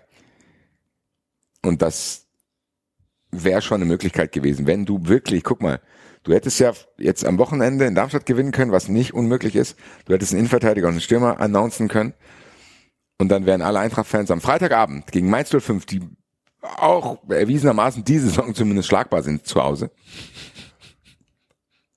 ein euphorisiertes Stadion haben können. Was jetzt Ja. noch da ist, sind eigentlich nur Fragezeichen, weil, ja, keine Ahnung. Es ist eine ist verpasste echt Chance die- wieder. Also du sagst es schon, also jetzt einen Stürmer zu bekommen, der sofort da ist, boah, das ist halt, ne, das dauert ja auch wieder ein paar Spieltage. Und dann, dann sind, dann kommen die harten Gegner irgendwann mal. Ja, spannend. Ich würde gerne mal mit, also ich finde das, ich glaube, es muss sehr, sehr nervenaufreibend oder auch spannend sein zu beobachten und mitzubekommen, wie so Vereine in der Winterpause versuchen, Spieler zu bekommen, weil es halt, ne, weil bei sehr vielen Vereinen halt der Druck nicht da ist und dann musst du, musst irgendwie kreativ werden. Ja, aber guck mal, also es gibt ja aber ein Aspekt. Wir haben ja die Europameisterschaft. So, im, im Das ist Sommer. richtig. Das ist richtig. Und Kalajdzic ist auch nur gekommen, weil der unbedingt bei Europa dabei sein Ja, wollte. Also er wusste, er braucht die Spielpraxis und dann wechsle ich halt ein halbes Jahr zur Eintracht, weil dann, da sind alle glücklich. Ich Ja, darf ja. spielen. So. Und das müsse ja eigentlich der Eintracht auch entgegenkommen. Also es muss ja, wir hatten das in der Hinrunde auch die ganze Zeit gesagt, hab ich auch, ich habe immer gesagt, naja, die Spiele, die du da bekommst, das sind ja die Spiele, die es woanders nicht gepackt haben und so weiter und so fort. So. Ähm, hat er ganz ausge, ähm, ausgeblendet, dass die Europameisterschaft ist und ähm, das irritiert dahingehend sogar noch mehr, dass die Eintracht mit dem fetten Geldbeutel Probleme hat, ähm, jemanden zu finden. Oder halt die Eintracht ist nicht bereit für die Spiele, die sie bekommen kann, das aufgerufene Geld auszugeben. Kann ja auch sein. Aber Ja. ist halt die Frage, was billiger ist jetzt, Ja, ne? ja. Und lass uns, Äh, mal, lass uns mal weitergehen tatsächlich zum, zum, zum äh, entweder zur Stuttgart oder meinetwegen zum Titelkampf. Oder komm, Enzo, sag, sag du, wie fühlst du dich? Ja, ja, zwei Spiele nicht gewonnen, immer noch Dritter. Was soll ich sagen? Was soll ich sagen? Also, also, nee. Es fängt an, ähm, dass mir ein paar Sachen auf den Sack gehen. Also, ähm, ich habe das Spiel nicht gesehen, nur eine Zusammenfassung. Ich kann zu dem Spiel nicht sagen. Ähm, es irritiert mich allerdings, wenn ein Trainer wenn du relativ früh in der zweiten Halbzeit 1 hinten liegst, insgesamt nur einmal wechselst, statt fünfmal. So. Jetzt ist so, dass natürlich Gerasi, Silas und ähm, ähm, Ito und äh, Young fehlen, also davon fehlen drei Stammspieler ähm, oder zweieinhalb Stammspieler dass dann der Kader natürlich auch nicht super breit aufgestellt ist für, vom VfB, das wissen wir auch. Wir sind jetzt nicht mit einem Kader angetreten, der der Champions League spielen soll. Ähm, so, trotzdem irritierend, wenn du halt nur einmal wechselst. So, das heißt, irgendwas muss passieren. Mhm. Hönes vertraut den anderen Spielern wohl nicht so. Oder die haben, bringen die Leistung nicht, er lässt den Nachwuchs nicht so richtig ran. Bisschen schwierig. So, das heißt, so ganz, ganz, ganz, ganz, ganz, ganz leise Kritiktöne, äh, Kritik hört man jetzt. Und ähm, jetzt fängt es halt auch an, dass die Fans untereinander so leicht anfangen, sich anzupöbeln, weil wir, ich hatte den, den Begriff gehört letztens, wir, die VfB-Fans werden emotional Neureiche. So, weißt du, Leute, die einfach das habt ihr auch mir auch gemerkt, mit dieser Situation eigentlich gar nicht umgehen können. So, ne? Auch dieser Fangesang nach alter Scheiße geht's auf die Reise und so weiter. Da, wir wurden ja überfrachtet mit diesen Glückshormonen und wussten damit gar nicht wirklich umzugehen. So, ne? Ich meine, äh, es gibt ja tatsächlich ein paar Leute, die die Hotelzimmer in Berlin schon gebucht haben und so weiter. Und natürlich träume ich schon, wie ich nächstes Jahr durch Europa reise mit dem VfB und so. Das ist alles ein bisschen, alles ein bisschen drüber, ne? Und aber wir genießen das einfach in vollen Zügen, weil das ist auch, was ich immer gesagt habe. Wir merken, dass wir jetzt, äh, oder wir sind auf einer Party, auf der wir nicht eingeladen sind und irgendwann mal merken, dass die Leute so, ne? Jetzt ist unsere, unsere Begleitung ist schon viel zu lange äh, auf die Toilette verschwunden, ne? Mit Glück kommt wieder zurück. Ähm, aber in Summe ist es halt einfach, ja, du merkst einfach, wenn Gerassi nicht da ist, dann, dann, dann gewinnst du halt Spiele nicht so leicht. Aber ist egal, wir sind, wie gesagt, immer noch Dritter vier Punkte auf, äh, nee, wie viele Punkte haben wir jetzt auf, auf Frankfurt? Fünf Punkte, oder? Fünf. Oder ja. sechs. Ja, fünf auf Frankfurt. Sprich da, ähm, Nee, Entschuldigung, sechs. Sechs Punkte so. Das heißt, das ist schon mal safe. Gut, nächste Woche haben wir das beschissene Spiel gegen Leipzig. Ähm, ja, also da rechne ich mir nicht viel aus. Wäre auch sehr vermessen zu sagen, ja, komm, jetzt gegen die holen wir was. Ähm, ist aber egal. Also wir genießen immer noch den Moment. Und äh, ja, so das zum Sportlichen. So. Ja, wobei unschlagbar ist Leipzig jetzt auch nicht die Saison. Nein, aber es, du merkst einfach, dass bei uns die Substanz fehlt. So, das ist einfach so. Wir, wir äh, können nicht so variabel wechseln. Wir, wie gesagt, habt ihr, Trainer, habt ihr, habt ihr ein Transfergerücht am Laufen? Für den Sommer haben wir jemanden geholt, aber für okay. jetzt aktuell fehlt uns doch die Kohle. Also ich glaube auch, dass es echt schwierig ist für einen VfB. Ähm, Wintertransfers zu tätigen, weil auf welche Basis holst du den Spieler? So, also mhm. holst du Spieler, weil du nächstes Jahr nur die Liga retten möchtest? Holst du eh Spieler, weil du vielleicht eventuell auch äh, im Europapokal spielst? So, es ist, äh, ich glaube tatsächlich, dass es echt schwer ist. Und ähm, welches Geld gibst du aus? So, du hast noch kein Geld für Gerasi bekommen. Du hast noch kein Geld für keine Ahnung, wer sonst dann auch äh, wechseln könnte. Also du brauchst, du hast das Geld ausgegeben in Verlängerungen. Äh, äh, ähm, Anton bleibt, äh, Milo bleibt, so, das sind äh, wichtige Spieler, die bleiben. Da hast du aber auch wahrscheinlich was am Gehalt machen müssen. So. Das ist alles so, also ich glaube, dass der VfB aktuell für den Sommer zwar ein bisschen einkaufen kann, aber so richtig planen ist halt einfach wir wissen halt nicht, wie weit wir durchgereicht werden. So, deswegen kannst du nicht wirklich planen, glaube ich. So, nur vielleicht äh, ist es ja doch möglich und die überrascht mich. Ja, und dann hatten wir halt tatsächlich ähm, neben dem nicht ganz so guten Auftreten auf dem Platz halt auch ein bisschen neben dem Platz was zu berichten.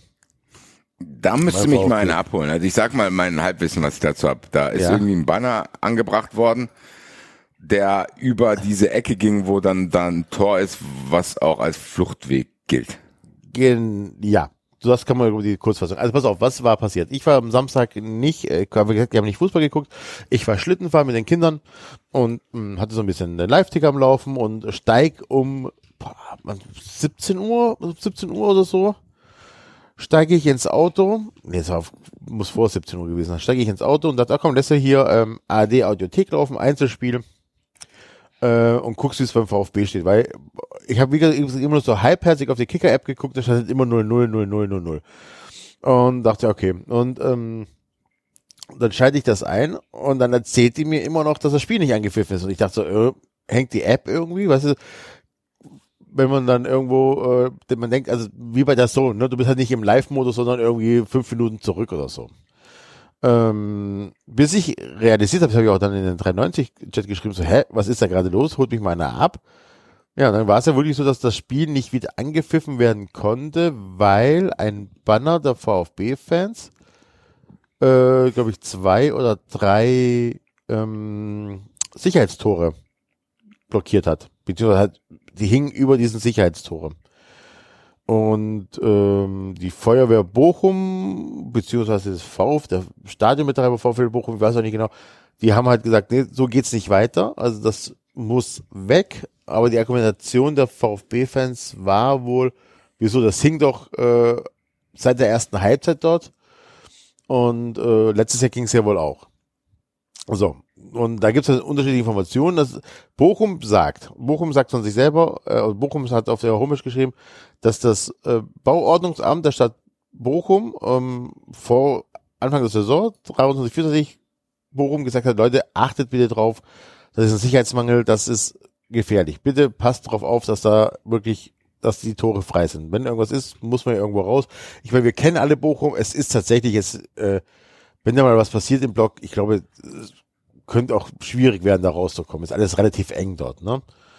Ähm, aber gut, kann ich sonst nicht weiter beurteilen, muss ich so hinnehmen. Jetzt war es so, dass, äh, dass die VfB-Fans äh, zu diesem DFL-Protest, ähm, die hatten Banner drüber gehangen und haben wohl ähm, mit, mit, mit dem VfL ausgemacht, das hängt jetzt hier zwölf Minuten und dann ist es weg und dann ist es gut und dann hat die Feuerwehr gesagt, okay, dann setzen wir halt noch ein paar Leute hin ähm, wenn was ist, dann die zwölf Minuten kriegen wir hin. So, ne? Das, das kriegen wir hin mit mehr Leuten. Ähm, und anscheinend, so schreibt auch, äh, anscheinend, das, das schreibt Bochum, ich, habe die Information jetzt, was ich gerade wiedergebe vom VfL Bochum, hätten die VfB-Fans hinter dem Protestplakat ihre Zaunfahne versteckt.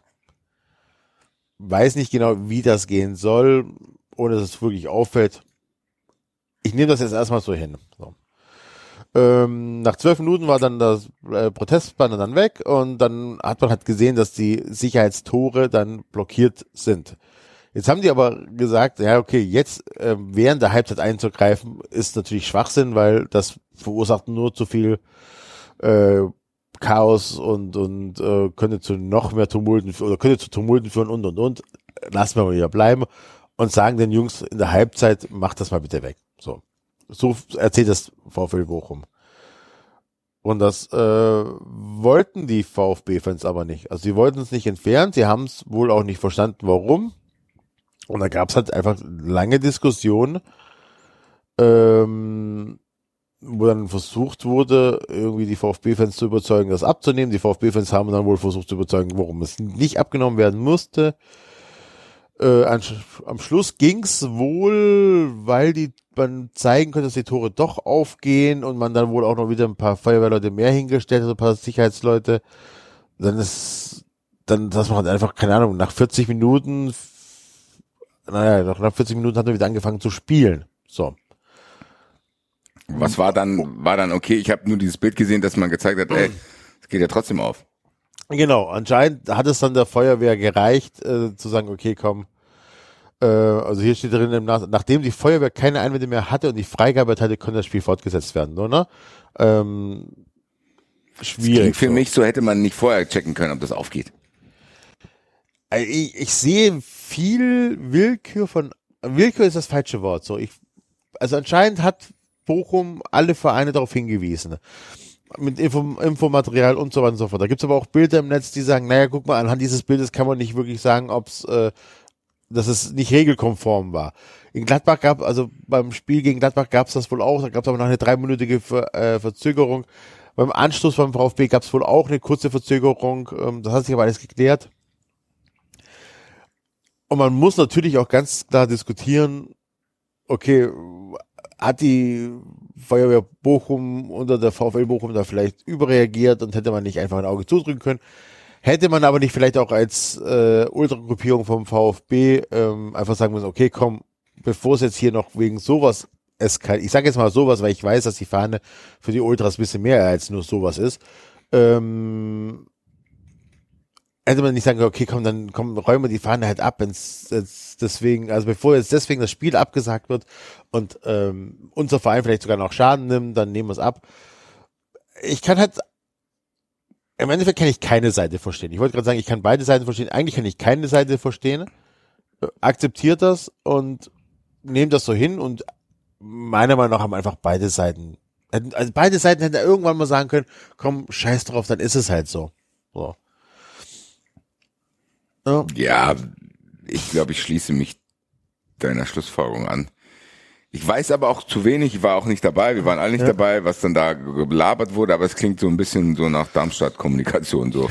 Der eine sagt das, der andere sagt ja. das und der andere will das nicht machen und am Ende ging es dann doch auf, das hätte man vielleicht mal vorher checken können und wirkt auch so, wie so oft in der letzten Zeit auch, dass man das Gefühl hat, so, ja, findet zum ersten Mal ein Bundesligaspiel statt. Ja, aber das äh, hast du bei so vielen Dingen, wo du denkst, ja, Verkehrssituationen sind, Dinge im Stadion, so, es ist immer Tag eins. Also, also ja, aber mein Impuls war ja, mein Impuls war so, ich war sauer und genervt auf die Ultras, weil vor allem kriegst du ja noch relativ schnell das äh, 1-0 und so weiter, dann, dann schiebst du auf einmal alles auf diese Pause, aber Bochum hat ja die gleiche Pause gehabt, so, ne? Also, ähm, das ist ja immer dieses Alibi-Argument. Aber ich war schon sauber und ich habe mich halt tatsächlich auch gefragt, okay, was wäre, wenn ich im Stadion gewesen wäre? Wie hätte ich darauf reagiert? Ähm, es ist ja auch kalt und ich will ja auch irgendwann mal nach Hause und so weiter.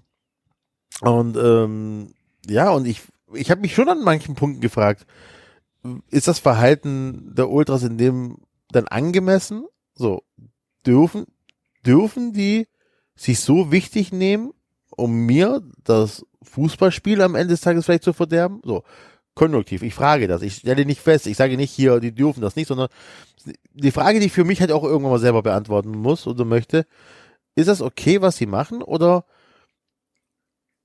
widerspricht es dem den Satz, niemand ist größer als der Verein? So. Ne? Das gleiche ist halt natürlich auch so die Feuerwehr. Muss ich denn wirklich auf, also muss ich so ein Paragraphenreiter sein oder kann ich einfach mal eine pragmatische Lösung finden? So indem ich gucke, ob die Dinger aufgehen oder nicht. Das sind so die Punkte. Ja, keine Ahnung. Also ich, wie gesagt, ich, ich war, glaube ich, am Ende des Tages von allen beiden äh, Seiten genervt. Ja, ich glaube, ich bin da immer ein bisschen Richtung Bias gegen Ultra, äh, Richtung Ultras. Weil ich mir dann auch schon vorstellen kann, dass da viel Scheiß gelabert wird oder dass man, keine Ahnung, vielleicht so direkt gesagt, ey, das Tor geht auf aber niemand den zugehört hat, das kann ich mir halt auch vorstellen. Kann auch sein, ja, kann auch Dass sein. Sie sagen, ey Digga, die Fahne hängt hier, das geht auf, probiert es doch aus. Und dann sagt er, nein, hängen Sie die Fahne ab, hier steht bla bla. Mhm. Sagt er, bitte probier doch, wir haben weißt du was ich meine, es kann ja auch sein. Ja, Dass das so ein Ding war, so, ey, ich sag's dir doch, probiert es doch jetzt aus, Alter. So, aber die Dauer ist dann natürlich auch so was, wo du sagst, ey, wie kann es sein, dass es so lange dauert? Keine Ahnung. Ich halte mich hier zurück, weil ich weiß zu wenig, ich war nicht dabei. Und ähm, ja, keine Ahnung, es wirkt am Ende wirkt's merkwürdig, so dass das ja. irgendwie eine Situation ist, wo du das Gefühl hast, ey, es ist ja jetzt auch nicht unmöglich, das schneller zu klären. Ja, deswegen. Ja, genau, also, ne? vor allem das, also was. Oder vorher, ja, also äh, es ist ja nicht so, dass das ein neues Stadion ist. Zum ersten Mal sind Gästefans da. Man muss jetzt gucken, wie das läuft, sondern dass man sagt, ey, hier wird nichts aufgehängt oder man kann da gar nichts aufhängen oder also keine Ahnung. Ja, das ist ja auch die, also du hast ja die 15 Minuten ähm, ähm, Halbzeitpause hast du ja noch dabei. Also hast praktisch äh, fast eine Stunde Zeit gehabt, um festzustellen, okay, wir können wieder spielen. Also mhm. man hätte das wirklich, ja, also wie gesagt, also ja, die Feuerwehr hätte da anders reagieren können und so weiter. Also wie gesagt, ich glaube, ich, aber wie gesagt, wahrscheinlich hätten alle anders reagieren können.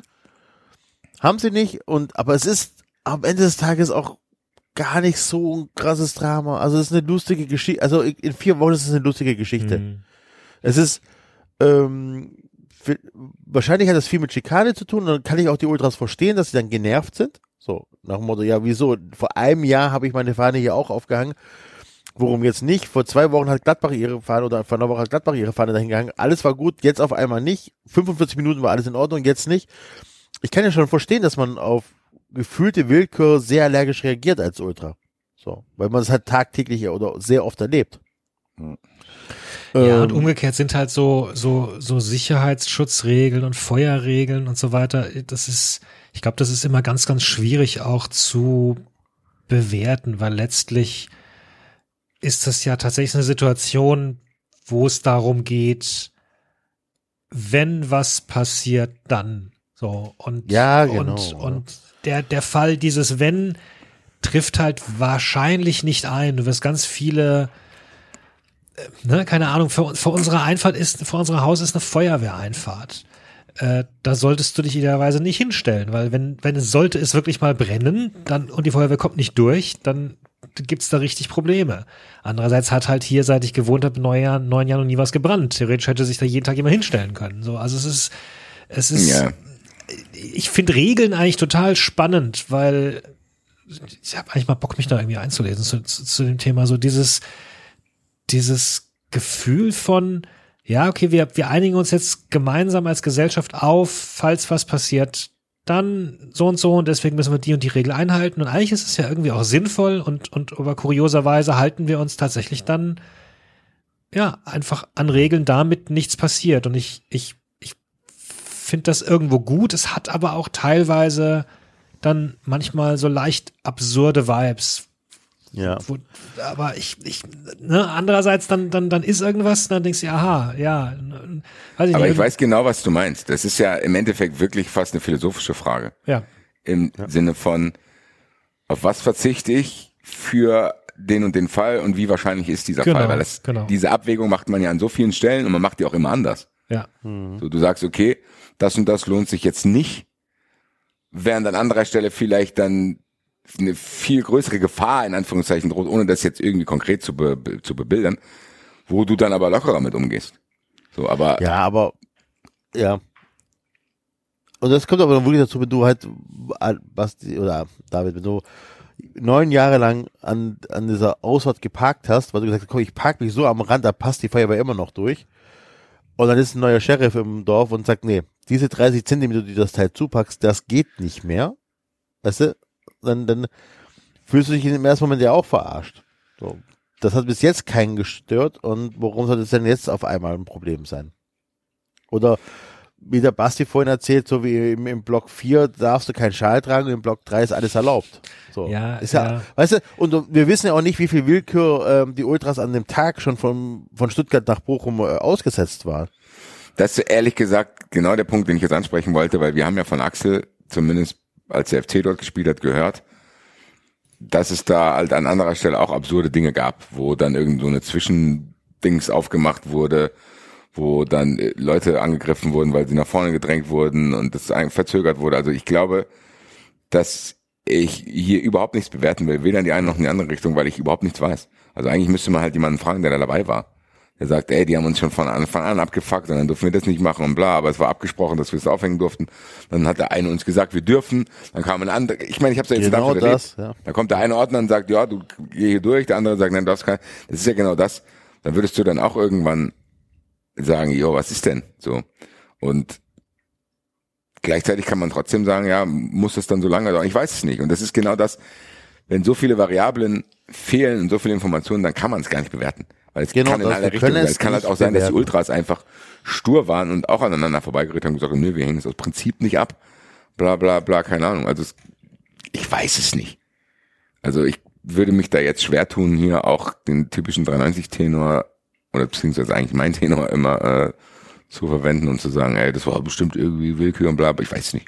Ich kann es diesmal nicht sagen, ich will da jetzt auch nicht blind rummeckern, aber ich kann trotzdem sagen, dass ich mir alles vorstellen kann. Und das ist ja auch eine Aussage. Ich kann mir sehr viel Genau. vorstellen, dass da halt Dinge passiert sind, wo du denkst, Alter Leute, was ist denn jetzt? Ich habe dir doch jetzt dreimal gezeigt oder gesagt, dass das aufgehen würde. Das, du musst halt ausprobieren. Mach das doch jetzt mal. Nein, das mache ich nicht. Bla bla bla bla und dies und das.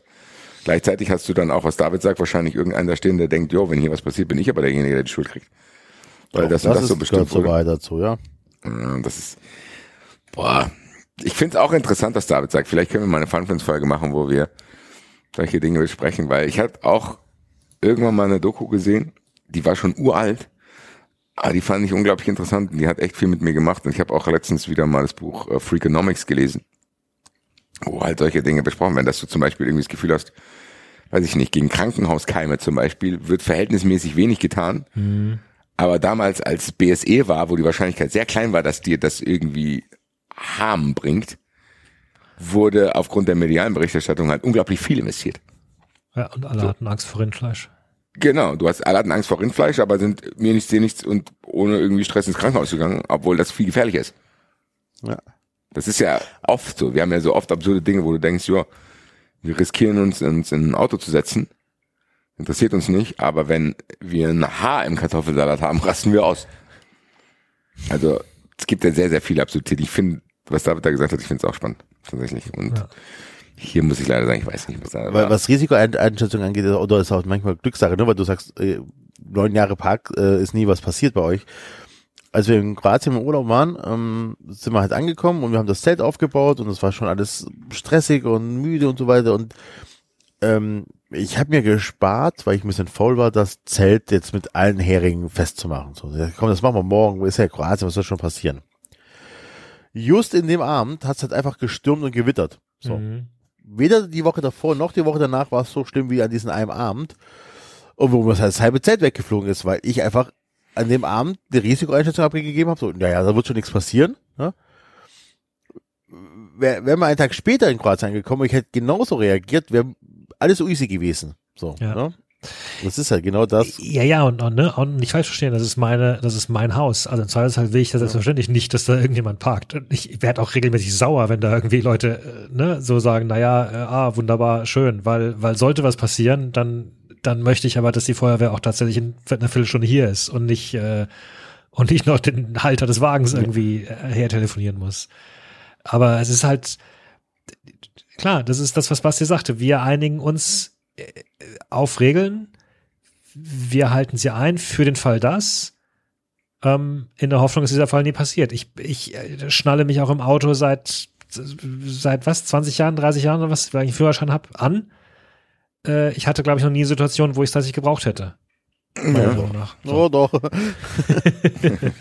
oh. Ja, ja, und ich werde mich auch weiterhin anschnallen. Also, ne, ich, gute Sache. Aber, aber ich weiß zum Beispiel noch, mh, das war, auch das war ja nicht üblich.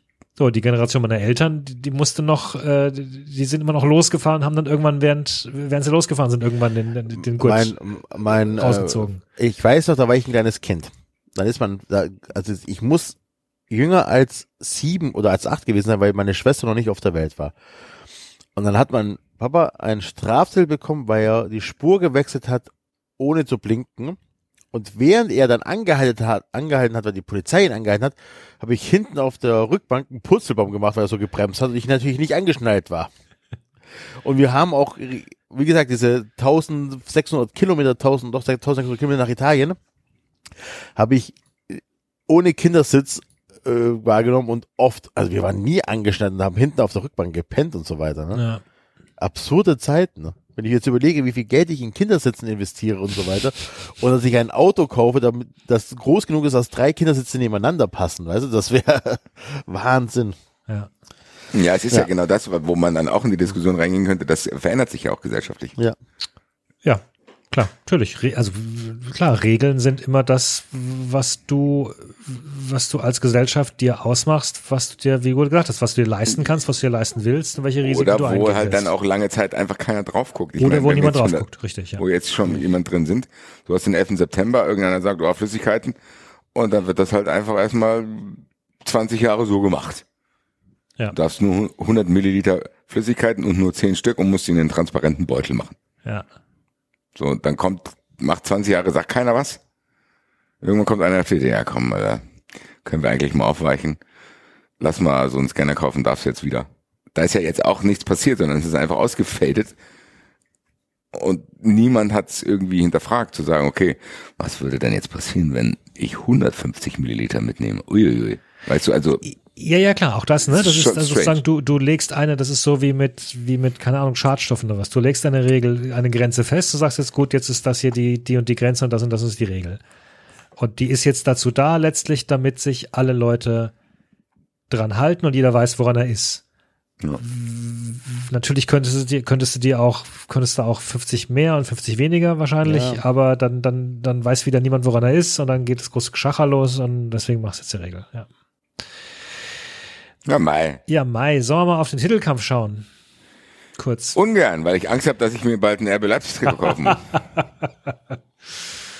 Ja, ich bin noch nicht ganz so sicher. Also nachdem, äh, nachdem sich Palacios jetzt verletzt hat noch. Mein, Ja, aber also wir müssen nicht nur, also Leverkusen gewinnt zählt nicht nur, weil sie viel gewinnen, sondern weil Bayern auch sehr viel Punkte lässt, oder? Ich weiß gar nicht, ob die sehr viele Punkte lassen. Die haben ja jetzt zum zweiten Mal eins verloren. Die haben gegen die Eintracht viel verloren und jetzt gegen unentschieden Bremen verloren. Und ich glaube, dass so ein 0-1 zu Hause bei Bayern immer mal in der Saison drin ist. Ich glaube tatsächlich, ehrlich gesagt, anders als das letztes Jahr bei Dortmund gewesen wäre. Wenn Leverkusen Meister wird, auf diese Art und Weise, wie sie es gerade machen, dann werden die Meister, weil die Meister werden.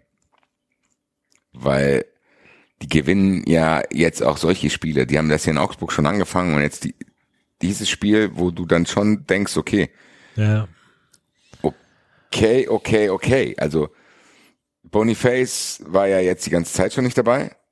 Und trotzdem deichseln sie sich das irgendwie zurecht. Und ich glaube, es gibt auch schlimmere Dinge. Davon träume ich hier in Frankfurt, dass wenn Boniface Stürmer Nummer eins ausfällt, kann sogar Patrick Schick einwechseln. Also gibt, glaube ich, schlimmere Geschichten als das. Und irgendwie habe ich das Gefühl, dass Xavi Alonso dann doch derjenige sein kann, der ausblendet, was Leverkusen eigentlich für ein Verein ist. Und der das halt einfach anstrahlt. Ich bin aber noch nicht so weit, dass ich jetzt große Angst habe, sondern ich habe ja auch in den 93-Chat geschrieben, hm, langsam wird's ernst. Und trotzdem habe ich langsam noch dazu geschrieben. Also ich gehe immer noch davon aus, dass Bayern Meister wird. Das sieht jetzt auch dramatisch aus, weil die äh, ein Spiel weniger haben. genau, ja, ja. Und Leverkusen war jetzt trotzdem zweimal knapp. Das muss ja auch nicht immer klappen, dass du da diese Last-Minute-Tore machst. Dann klappt's halt irgendwann mal nicht. Und dann Und dann auch sagst du nämlich, dann sagst du nämlich, aha, aha, dann sagst du nämlich nicht mehr, oh, das waren die starken Spiele, die sie gedreht haben, Genau so, aha, und aha, das da ist ja hat eine sich schon Kleinigkeit. angedeutet, dass, äh, dass sie nicht mehr gut sind. So ein Late Winner ist ja auch eine Kleinigkeit, wo wirklich Nuancen dann entscheiden. Ja. Das machst du im Nachklapp dann groß. Aber man sieht ja, was für Auswirkungen das dann in der Diskussion haben könnte, wenn das eben nicht klappt. Genau das Ja. ist es. Und dann fängt einmal diese Diskussion an. So, dann macht Leverkusen mal irgendwie ganz normal zwei Spiele, kein Dreier. Was ganz normal ist, auch für Meistermannschaften übrigens. Ich glaube halt nur, dass wenn bei Bayern das passiert, dann brennt da ganz kurz der Baum, die Leute kacken sich an, dann gewinnen die nächsten drei Spiele. Ja, ich, Und bei Leverkusen also, könnte es halt theoretisch passieren, dass Also diese Diskussion sich verselbstständigt, die dann in diese Leverkusen-Richtung geht. Und das ist halt immer noch nicht passiert. Aber ich kann jetzt auch hier die ganze Zeit drauf, drauf warten und behaupten, dass das passiert, wenn das aber gar nicht erst so weit kommt.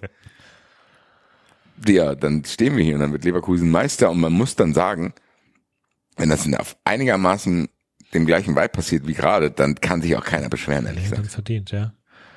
Wir haben ja jetzt anscheinend äh, Interesse an Iglesias als, als Ersatz für ihren, für ihren Stürmer. Ach, es gibt noch andere Stürmer außer Kalimuendo und Ekice. Ja, das ist ja Wahnsinn. Wusste ich gar nicht. Ja. Krass. Wo spielen die? Wobei, der ist 31, spielt bei, bei Betis, also. Ist doch mir egal! für das bisschen was noch.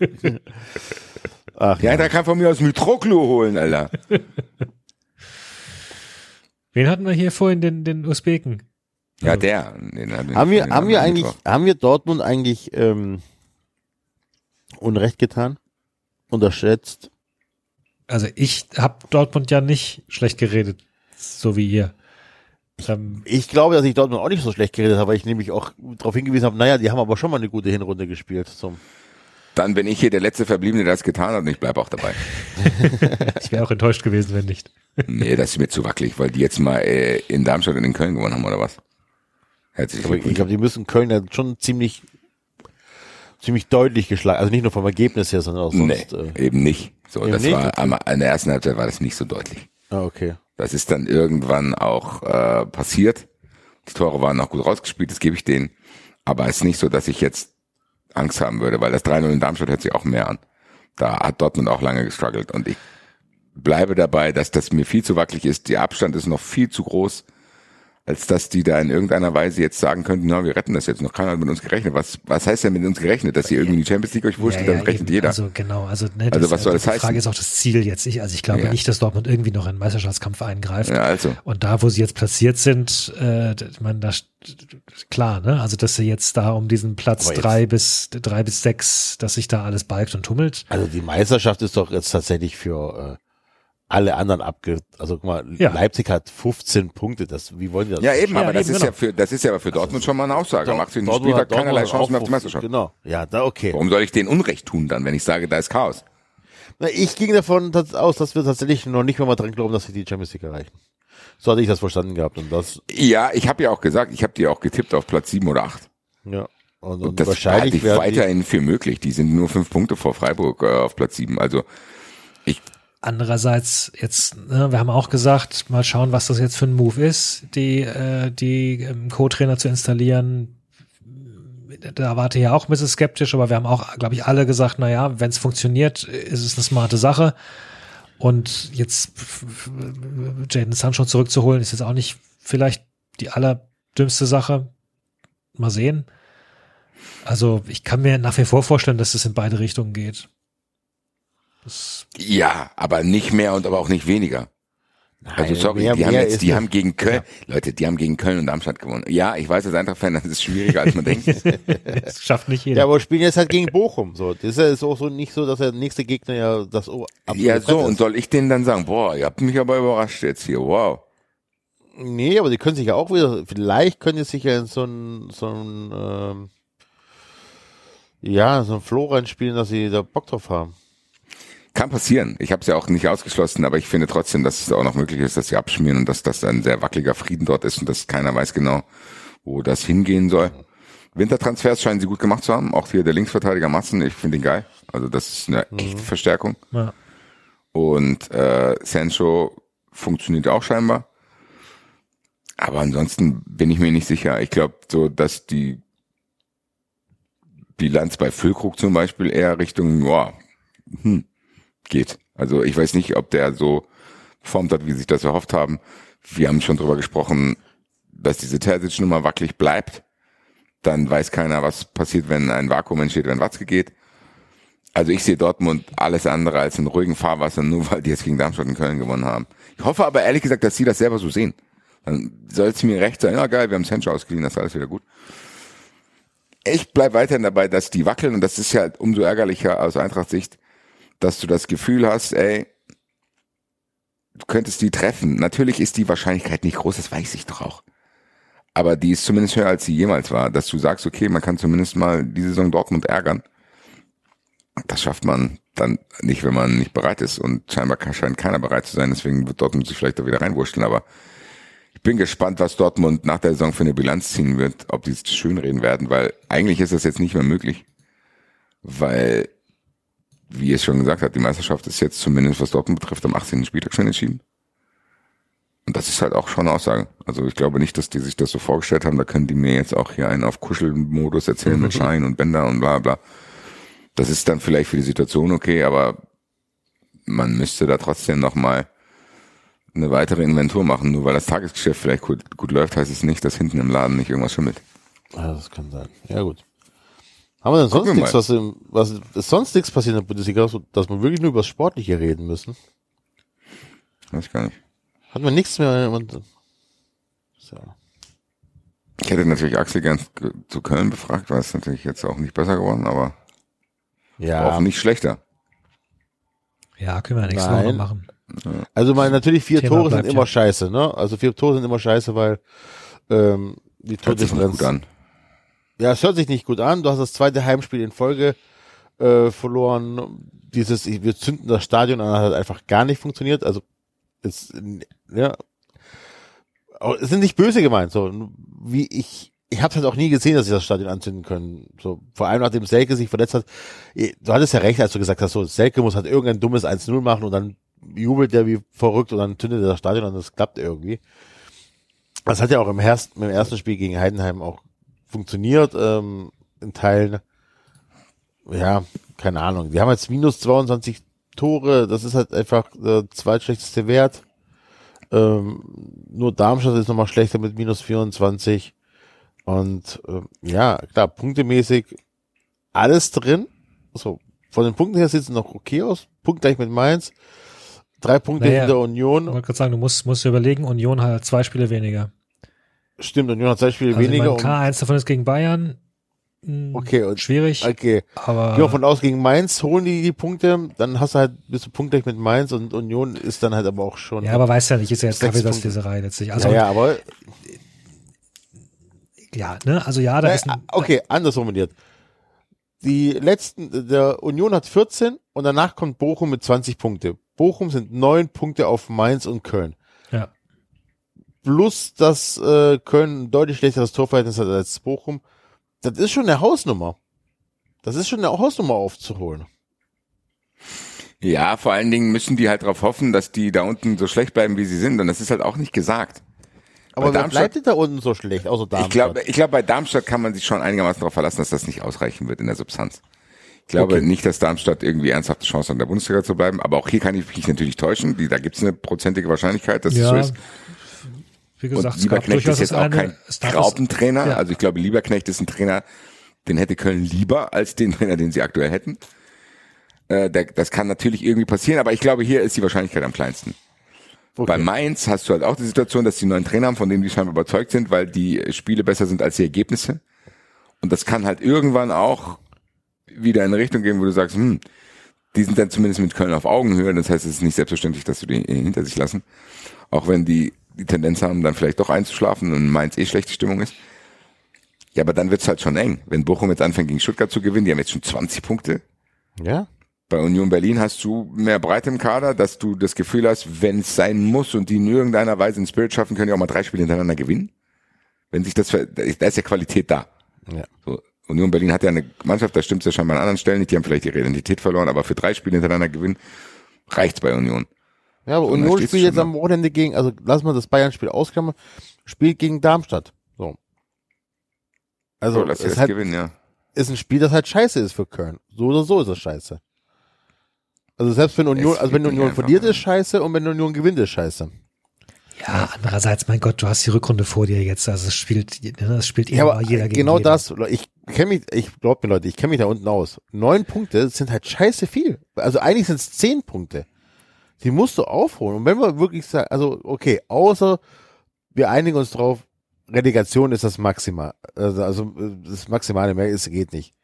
So, dann ist okay. Dann den, den Take kann ich mitgehen, dass Köln sich in die Relegation retten könnte. Aber das sehe ich halt nicht. So, die spielen nächste Woche ähm, gegen Wolfsburg. Alles kann, nichts muss. Allerdings hat Mainz ein ähnliches Spiel wie Frankfurt. So, alles kann, nichts muss. Frankfurt hat bewiesen, dass sie äh, manchmal auch Probleme haben gegen leichtere Gegner in dieser Saison. Ja, man muss halt mal gucken. Ich glaube, der David hat recht, oder das ist noch sehr früh. Das muss man auch sagen. Ja, Und das wird auch am 25. Spieltag noch nicht entschieden sein. Die Frage ist halt am Ende, wo kann Köln halt noch irgendwas machen? ja. So, die können keinen kaufen. Das heißt, du hast nicht mal diese, diese illusorische Hoffnung, die man sich dann immer bastelt mit neuen Spielern. Dann hast du mit Selke, Uth und Waldschmidt halt auch noch drei verletzt, dass du jetzt mit Thielmann allein im Sturm spielen musst. Du hast für mich, sorry, wenn ich sage, einen Trainer, der mich jetzt als Außenstehenden zumindest nicht, gar nicht anzündet. Ja, das Also ist ja, hätte ja, Du hast eigentlich das Gefühl, dass sie eigentlich Baumgart bräuchten. Das ist ja das Absurde, ehrlich gesagt, dass du für ein halbes Jahr irgendwie das Gefühl, du musst jetzt halt so eine Sondersituation schaffen. Ich weiß es nicht. Es bleibt auf jeden Fall spannend, aber David hat richtig gesagt, lass uns das äh, en Detail vielleicht dann nächste Folge besprechen. Und ich nutze mal diese kurze Cut, wenn wir jetzt nicht mehr über Köln sprechen, für ein persönliches Problem. Kennt sich hier irgendjemand mit Mac und Microsoft aus? Ich skizziere kurz mein Problem. Ich habe mich irgendwann mal mit meiner normalen E-Mail-Adresse für irgendeinen Microsoft-Dienst angemeldet. Und wenn ich jetzt irgendwelche Microsoft Teams-Links geschickt bekomme, wo Dokumente oder so sind, dann kann ich mein Passwort eingeben und kann mich einloggen. Ich will mich aber mit einem anderen Microsoft-Account in Safari anmelden.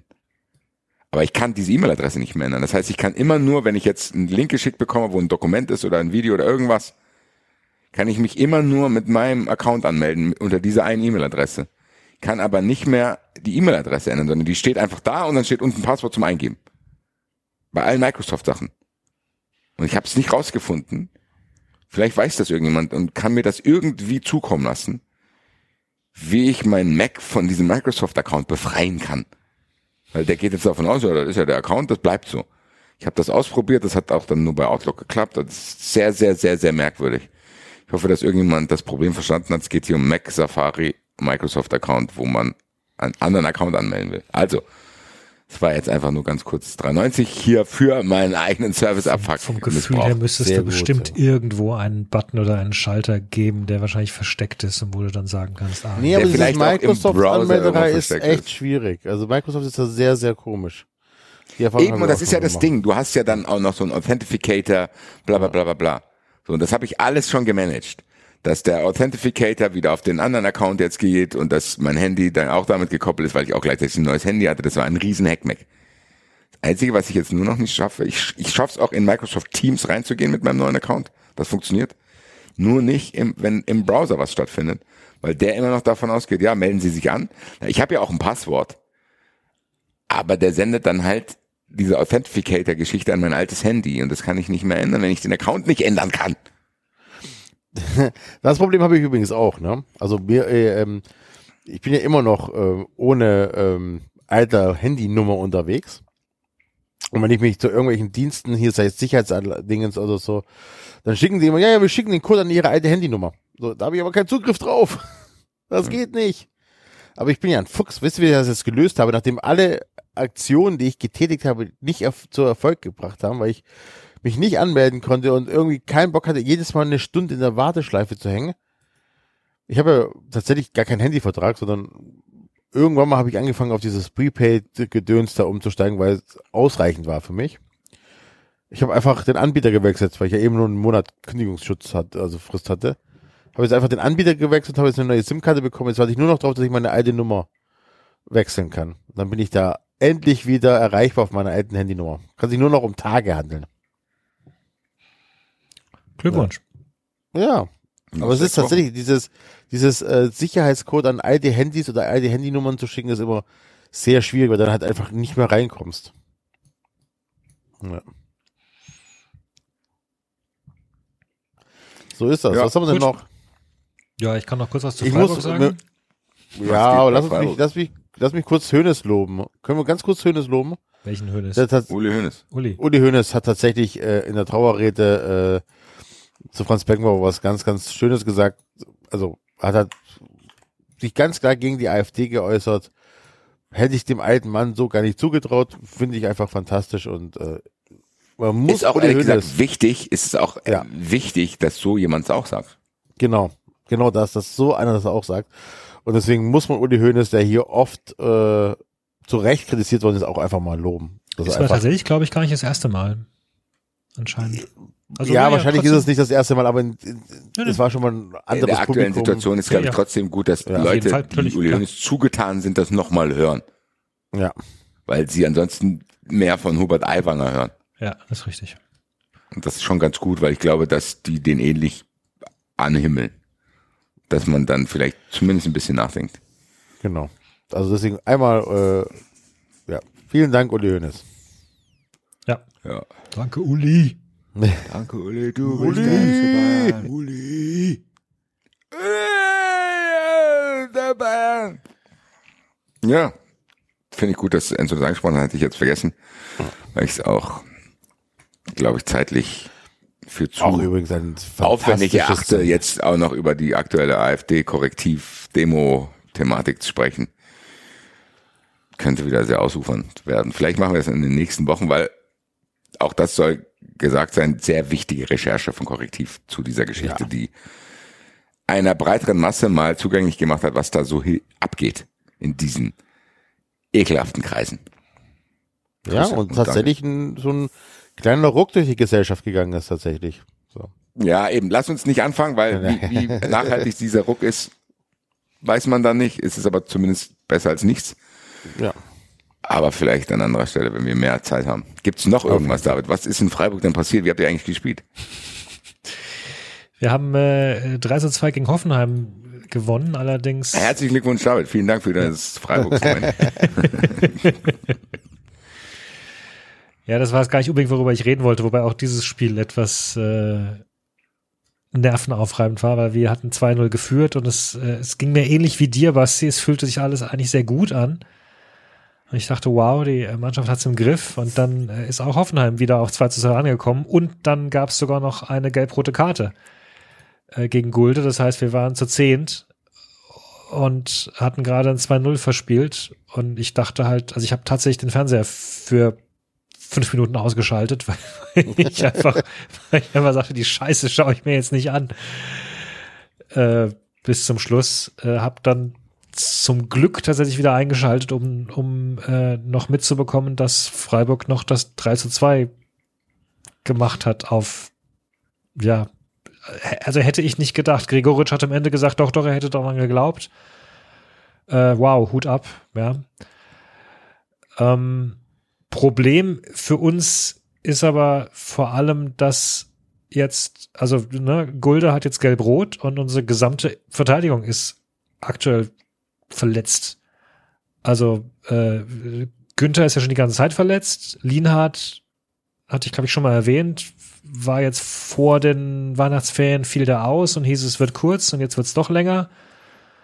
Äh, Kenneth Schmidt ist auch, also der, der Junge, der, der 21-Jährige, der ist auch verletzt. Das heißt, wir haben, also wir fahren da jetzt nach, nach Lens in zwei Wochen zu einem echt wichtigen Spiel und hätten eigentlich keine Innenverteidigung gehabt, aber jetzt hat der SC äh, überraschend kurzfristig äh, Salai von Hoffenheim verpflichtet, was eine sehr seltsame Sache gewesen sein muss, weil der muss angereist sein im, im Hoffenheim-Bus zum Spiel mit Hoffenheim-Trikot und blieb dann nach dem Spiel da und hat sich das Freiburg-Trikot übergezogen. Ja, und jetzt haben wir äh, also nicht nur Roland Schallei, sondern auch Attila Salai. Wollte ich gerade fragen, wie viele oh. wollt ihr denn noch haben? Wollt Ja. ihr den alten Adam Schallei auch noch holen? Vielleicht? Ja, wer weiß. Also wir haben ja jetzt auch schon Ginter und Günther und äh, Höfler und Höhler und jetzt halt noch Salai und Schallei. Auch spannend, dass Da der freue ich mich doch für euch. Aber auch hier im, in den Kontext von vorhin zu bleiben, Christian Streich auch absolut stabile Aussagen. Ja, ja, ja, so, ja, auf jeden Fall. Yes, yes. Ist, äh, sagt man schon nicht mehr, weil man es sozusagen gewohnt ist. Aber, Muss man aber trotzdem auch immer mal Ja. wieder sagen. Ich finde auch, dass wir hier ja immer oft über diese Dinge gesprochen haben, in letzter Zeit auch nicht mehr so, aber auch hier ganz klar, das habe ich schon oft gesagt, Digga, wenn du die AfD wählst, dann melde dich entweder und dann helfen wir dir oder schalt einfach ab. Ja. Ja, und, ähm, und ich habe es vorhin auch schon erwähnt, wir haben halt jetzt äh, Muslia von Paderborn für den Sommer geholt und anscheinend wird da noch verhandelt, ob wir ihn für, also der kommt ablösefrei und jetzt ist halt die Frage, kriegt Paderborn noch Geld und wir kriegen ihn schon im Winter. Das wäre halt zumindest eine Verstärkung fürs Offensive oder Mittelfeld, die wir ja auch dringend, dringend brauchen, weil da ist halt echt alles sehr, sehr auf Kante nach wie vor. Also das ist, äh, da hab ich, da geht's mir ein bisschen ähnlich wie dir, Basti, dass ich so das Gefühl habe, boah, wer, wer, das, das tröpfelte ja auch durch im Sommer, dass wir da anscheinend ein paar Spieler an der Angel hatten, aber dann nicht bereit waren, das Preisgefüge zu sprengen. Auch da geht's mir so ein bisschen wieder, wo ich sage, ja, kann ich verstehen, weil das ist schon auch, glaube ich, wichtig, dass du dann nicht da Unfrieden in der Mannschaft säst oder zu große Sprünge machst und dann irgendwie dich verhebst und, und sonst was, aber boah, so, also auch mit Ansage irgendwie nur mit einem einzigen Transfer in die neue Saison zu gehen, ist schon auch eigentlich krass. Und da, Es ist so ein bisschen ein Fluch, so, weil wir merken das hier in Frankfurt halt auch, was du gesagt hast, dieses, dann sind wir eigentlich ein Verein, der vielleicht überperformt ja, und dann reichen diese Spieler, die du dir eigentlich leisten kannst, dann für die Performance, die du aktuell hast, nicht aus. Ja. Das ist ja das, was Enzo vorhin gesagt hat, dass er nicht das Gefühl hat, dass der VfB weiß, was der Spieler kann er eigentlich holen. ja.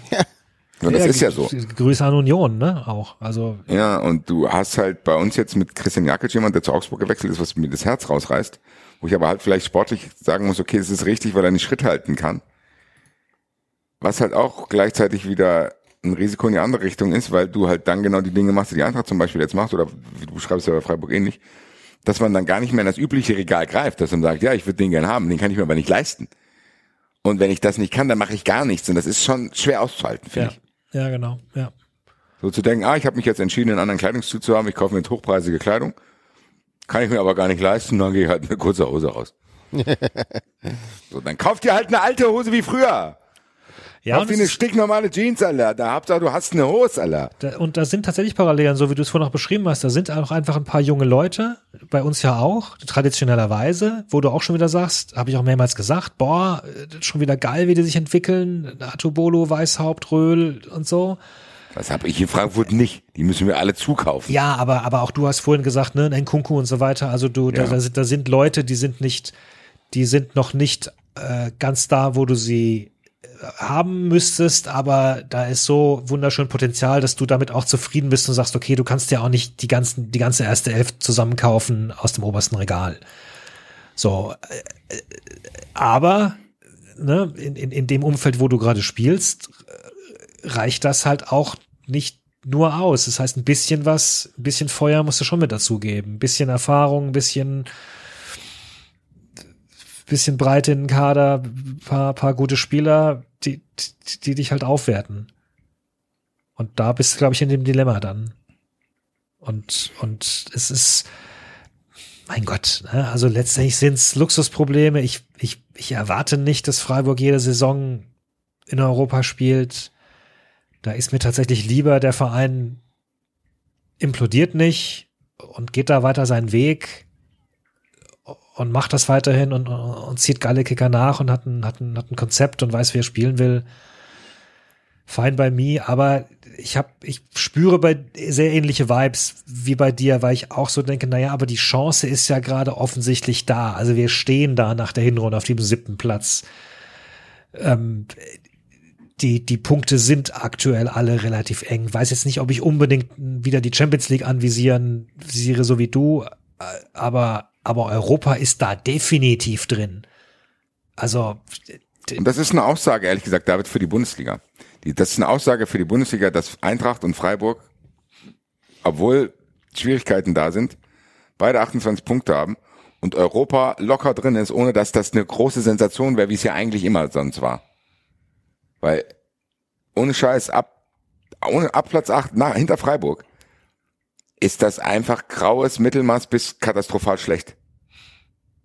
ja. Guck dir das an. Du hast Hoffenheim, Heidenheim, Augsburg, Wolfsburg, Gladbach, Bremen, Bochum, Union, Mainz, Köln, Darmstadt. Das sind theoretisch gesehen, wenn du einigermaßen fresh in der Birne bist und diese Möglichkeiten hast, die die Eintracht zum Beispiel gerade hat, ehrlich gesagt, musst du die alle schlagen. Es tut mir leid. Aktuell. So, du hast halt einfach so das Glück in Anführungszeichen, aber doch nicht mal Anführungszeichen, sondern das Glück groß geschrieben sogar, dass halt Wolfsburg mit dem Cash nichts anfängt, dass Gladbach mit sich rumstruggelt, dass Augsburg halt Augsburg ist, Bremen hat halt auch durch Corona, glaube ich, auch und durch diesen Abstieg und so, ja, auch an Nimbus verloren und auch an Kaufkraft verloren, dass sie auch strugglen. Bochum ist Bochum und nun Berlin scheint der Zauber aktuell zumindest vorbei und dann hast du Mainz und du hast mit Köln auch einen Verein, der ähnliches Potenzial hätte wie Freiburg und Frankfurt, der es aber auch nicht hinkriegt. So, und dann hast du Stuttgart, Frankfurt und Freiburg unter den Top 7, ohne dass man sagen kann, boah, krass. So, es ist ja jetzt nicht mehr so, dass man sagen kann, boah, Freiburg ist ja jetzt eine Überraschungsmannschaft, sondern du hast gesagt, wenn Freiburg seine PS auf die Straße kriegt, dann würden die theoretisch völlig verdient in den Europapokal kommen. Das ist gut für Freiburg, aber das ist auch eine Ansage tatsächlich an das Niveau der Bundesliga aktuell. Und das wird immer schlechter. So, weil ich weiß noch, dass die letzten Jahre, wo die Eintracht das oft in diese Region geschafft hat, immer was Besonderes war, aber dass du auch immer Vibes hattest zu denken, hm, dieses Jahr ist aber auch wirklich ein gutes Jahr, weil die Bundesliga ist schlecht. Wolfsburg performt nicht. So, aber ey, das findet die ganze Zeit nicht statt. So, Köln war auf dem Abstiegsast, dann Gladbach hat es irgendwie auch nicht hingekriegt, Wolfsburg auch die ganze Zeit. Ja. Aber theoretisch gesehen waren wir ja mal an einer Position, wo wir davon nicht ausgehen konnten, sondern Das es war klar, richtig. dass Gladbach vor der Eintracht landet, dass Wolfsburg vor der Eintracht landet und dass du dich mit Köln so str- rum äh, battlest. Und Wobei du mittlerweile sagst, ist wie selbstverständlich, dass die Eintracht vor Werder Bremen landet. du sagst Und halt, Freiburg mittlerweile auch. es ist ein schlechtes Zeichen oder, oder ein Zeichen für schlechte Qualität, aber gleichzeitig ist es ja auch ein gutes Zeichen. Es ist ja auch ein gutes Zeichen, insbesondere weil, ne, ich erinnere nochmal, Freiburg ist nach wie vor ein Verein. Freiburg hat viele der Schritte nicht gegangen, ist viele der Schritte nicht gegangen, die andere Vereine ihren, ihren Fans aufzwingen oder sie überreden. Freiburg macht nach wie vor ein paar Dinge bewusst anders und setzt auf Ausbildung und sonst was und, und ist damit erfolgreich. Also es ist ja eigentlich sogar fast schön und gut, dass, dass man tatsächlich sehen kann, okay, das funktioniert auch tatsächlich. Das ist, äh, klar bist du davon abhängig, dass andere Leute Fehler machen, aber du hast dir da ein Gerüst gebaut, ja, auf dem du weiter fahren kannst, auf dem du weiter arbeiten kannst. Ähm, und das dir eine gewisse Stabilität eben auch bringt. Also letztlich ist diese Kontinuität, die Freiburg fährt, sorgt halt auch für diese Stabilität, die, mit, der du jetzt dann dastehst. Ja, stimmt. Ja, man darf es nicht schmälern, das hast recht, weil das ist im Endeffekt so, dass das halt auch äh, gute Arbeit ist einfach. Ja. Das ist jetzt. Wann wird Kovac entlassen? Das ist eine sehr gute Frage, man hört gar nichts, ne? Bisschen sehr ruhig dafür, dass die einfach so viel Geld wieder verballert haben für. Ja. Ja. Müssen wir uns mal jemanden von Wolfsburg. Freunde, ja. Habe ich schon überlegt, ja, für, äh, für, für bei Anruf Enzo oder so. so.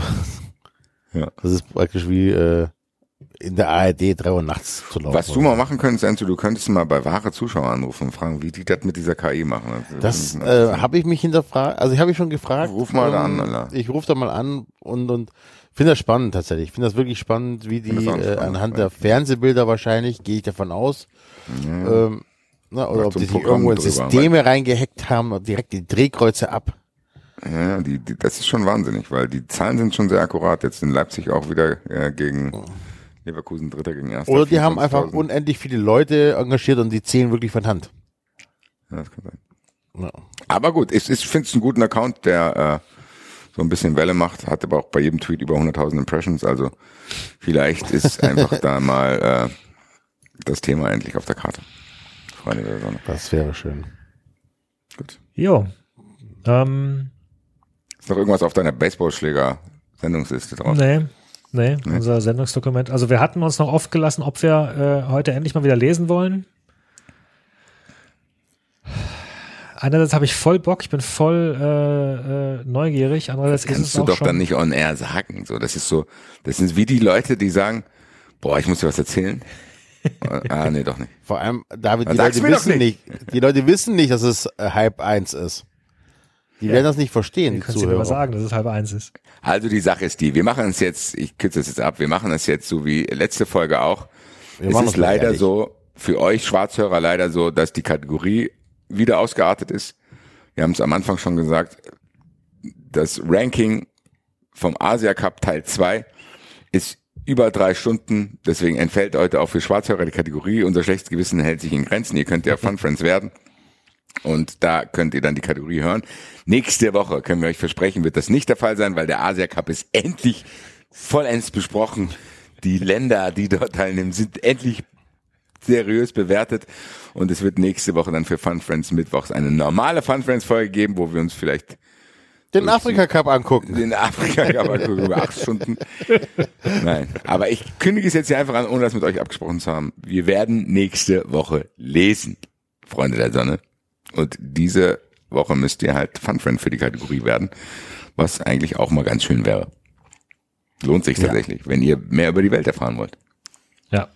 Und wir sind schon ein bisschen verrückt, auch drei Stunden über, über Länder in Asien zu reden. Insgesamt fünfeinhalb Stunden Das ist richtig, ja. mit der ersten Folge. Also ich glaube, glaube, wir der haben die Asia Cup wurde nirgends ausführlicher besprochen, ohne auch nur sportlich irgendeinen Beitrag zu leisten. Ich glaube, wir haben noch nie fünfeinhalb Stunden über eine Europameisterschaft gesprochen. Stimmt, ja. Und wir haben insgesamt, äh, wenn man es zusammenrechnet, auch wieder fünf Stunden produziert heute.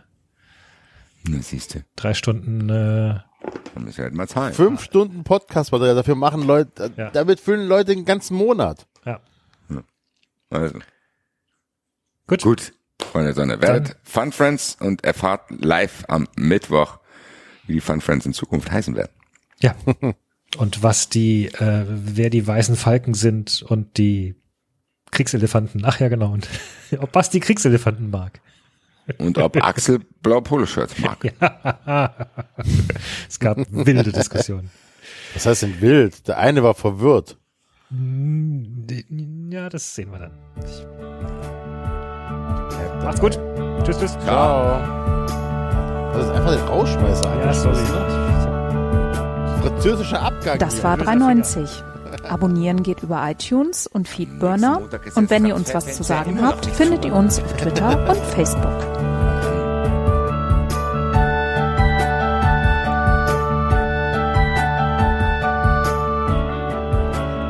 Irgendwann mal nehmen wir nach dem äh, Outro nochmal eine Stunde auf. Jetzt mal ehrlich. Ja, so geheim. Scheiß denn Ja, an? das sieht man ja. Stimmt. An der Zeit. Wir schweigen in 30 Minuten und nehmen dann auf.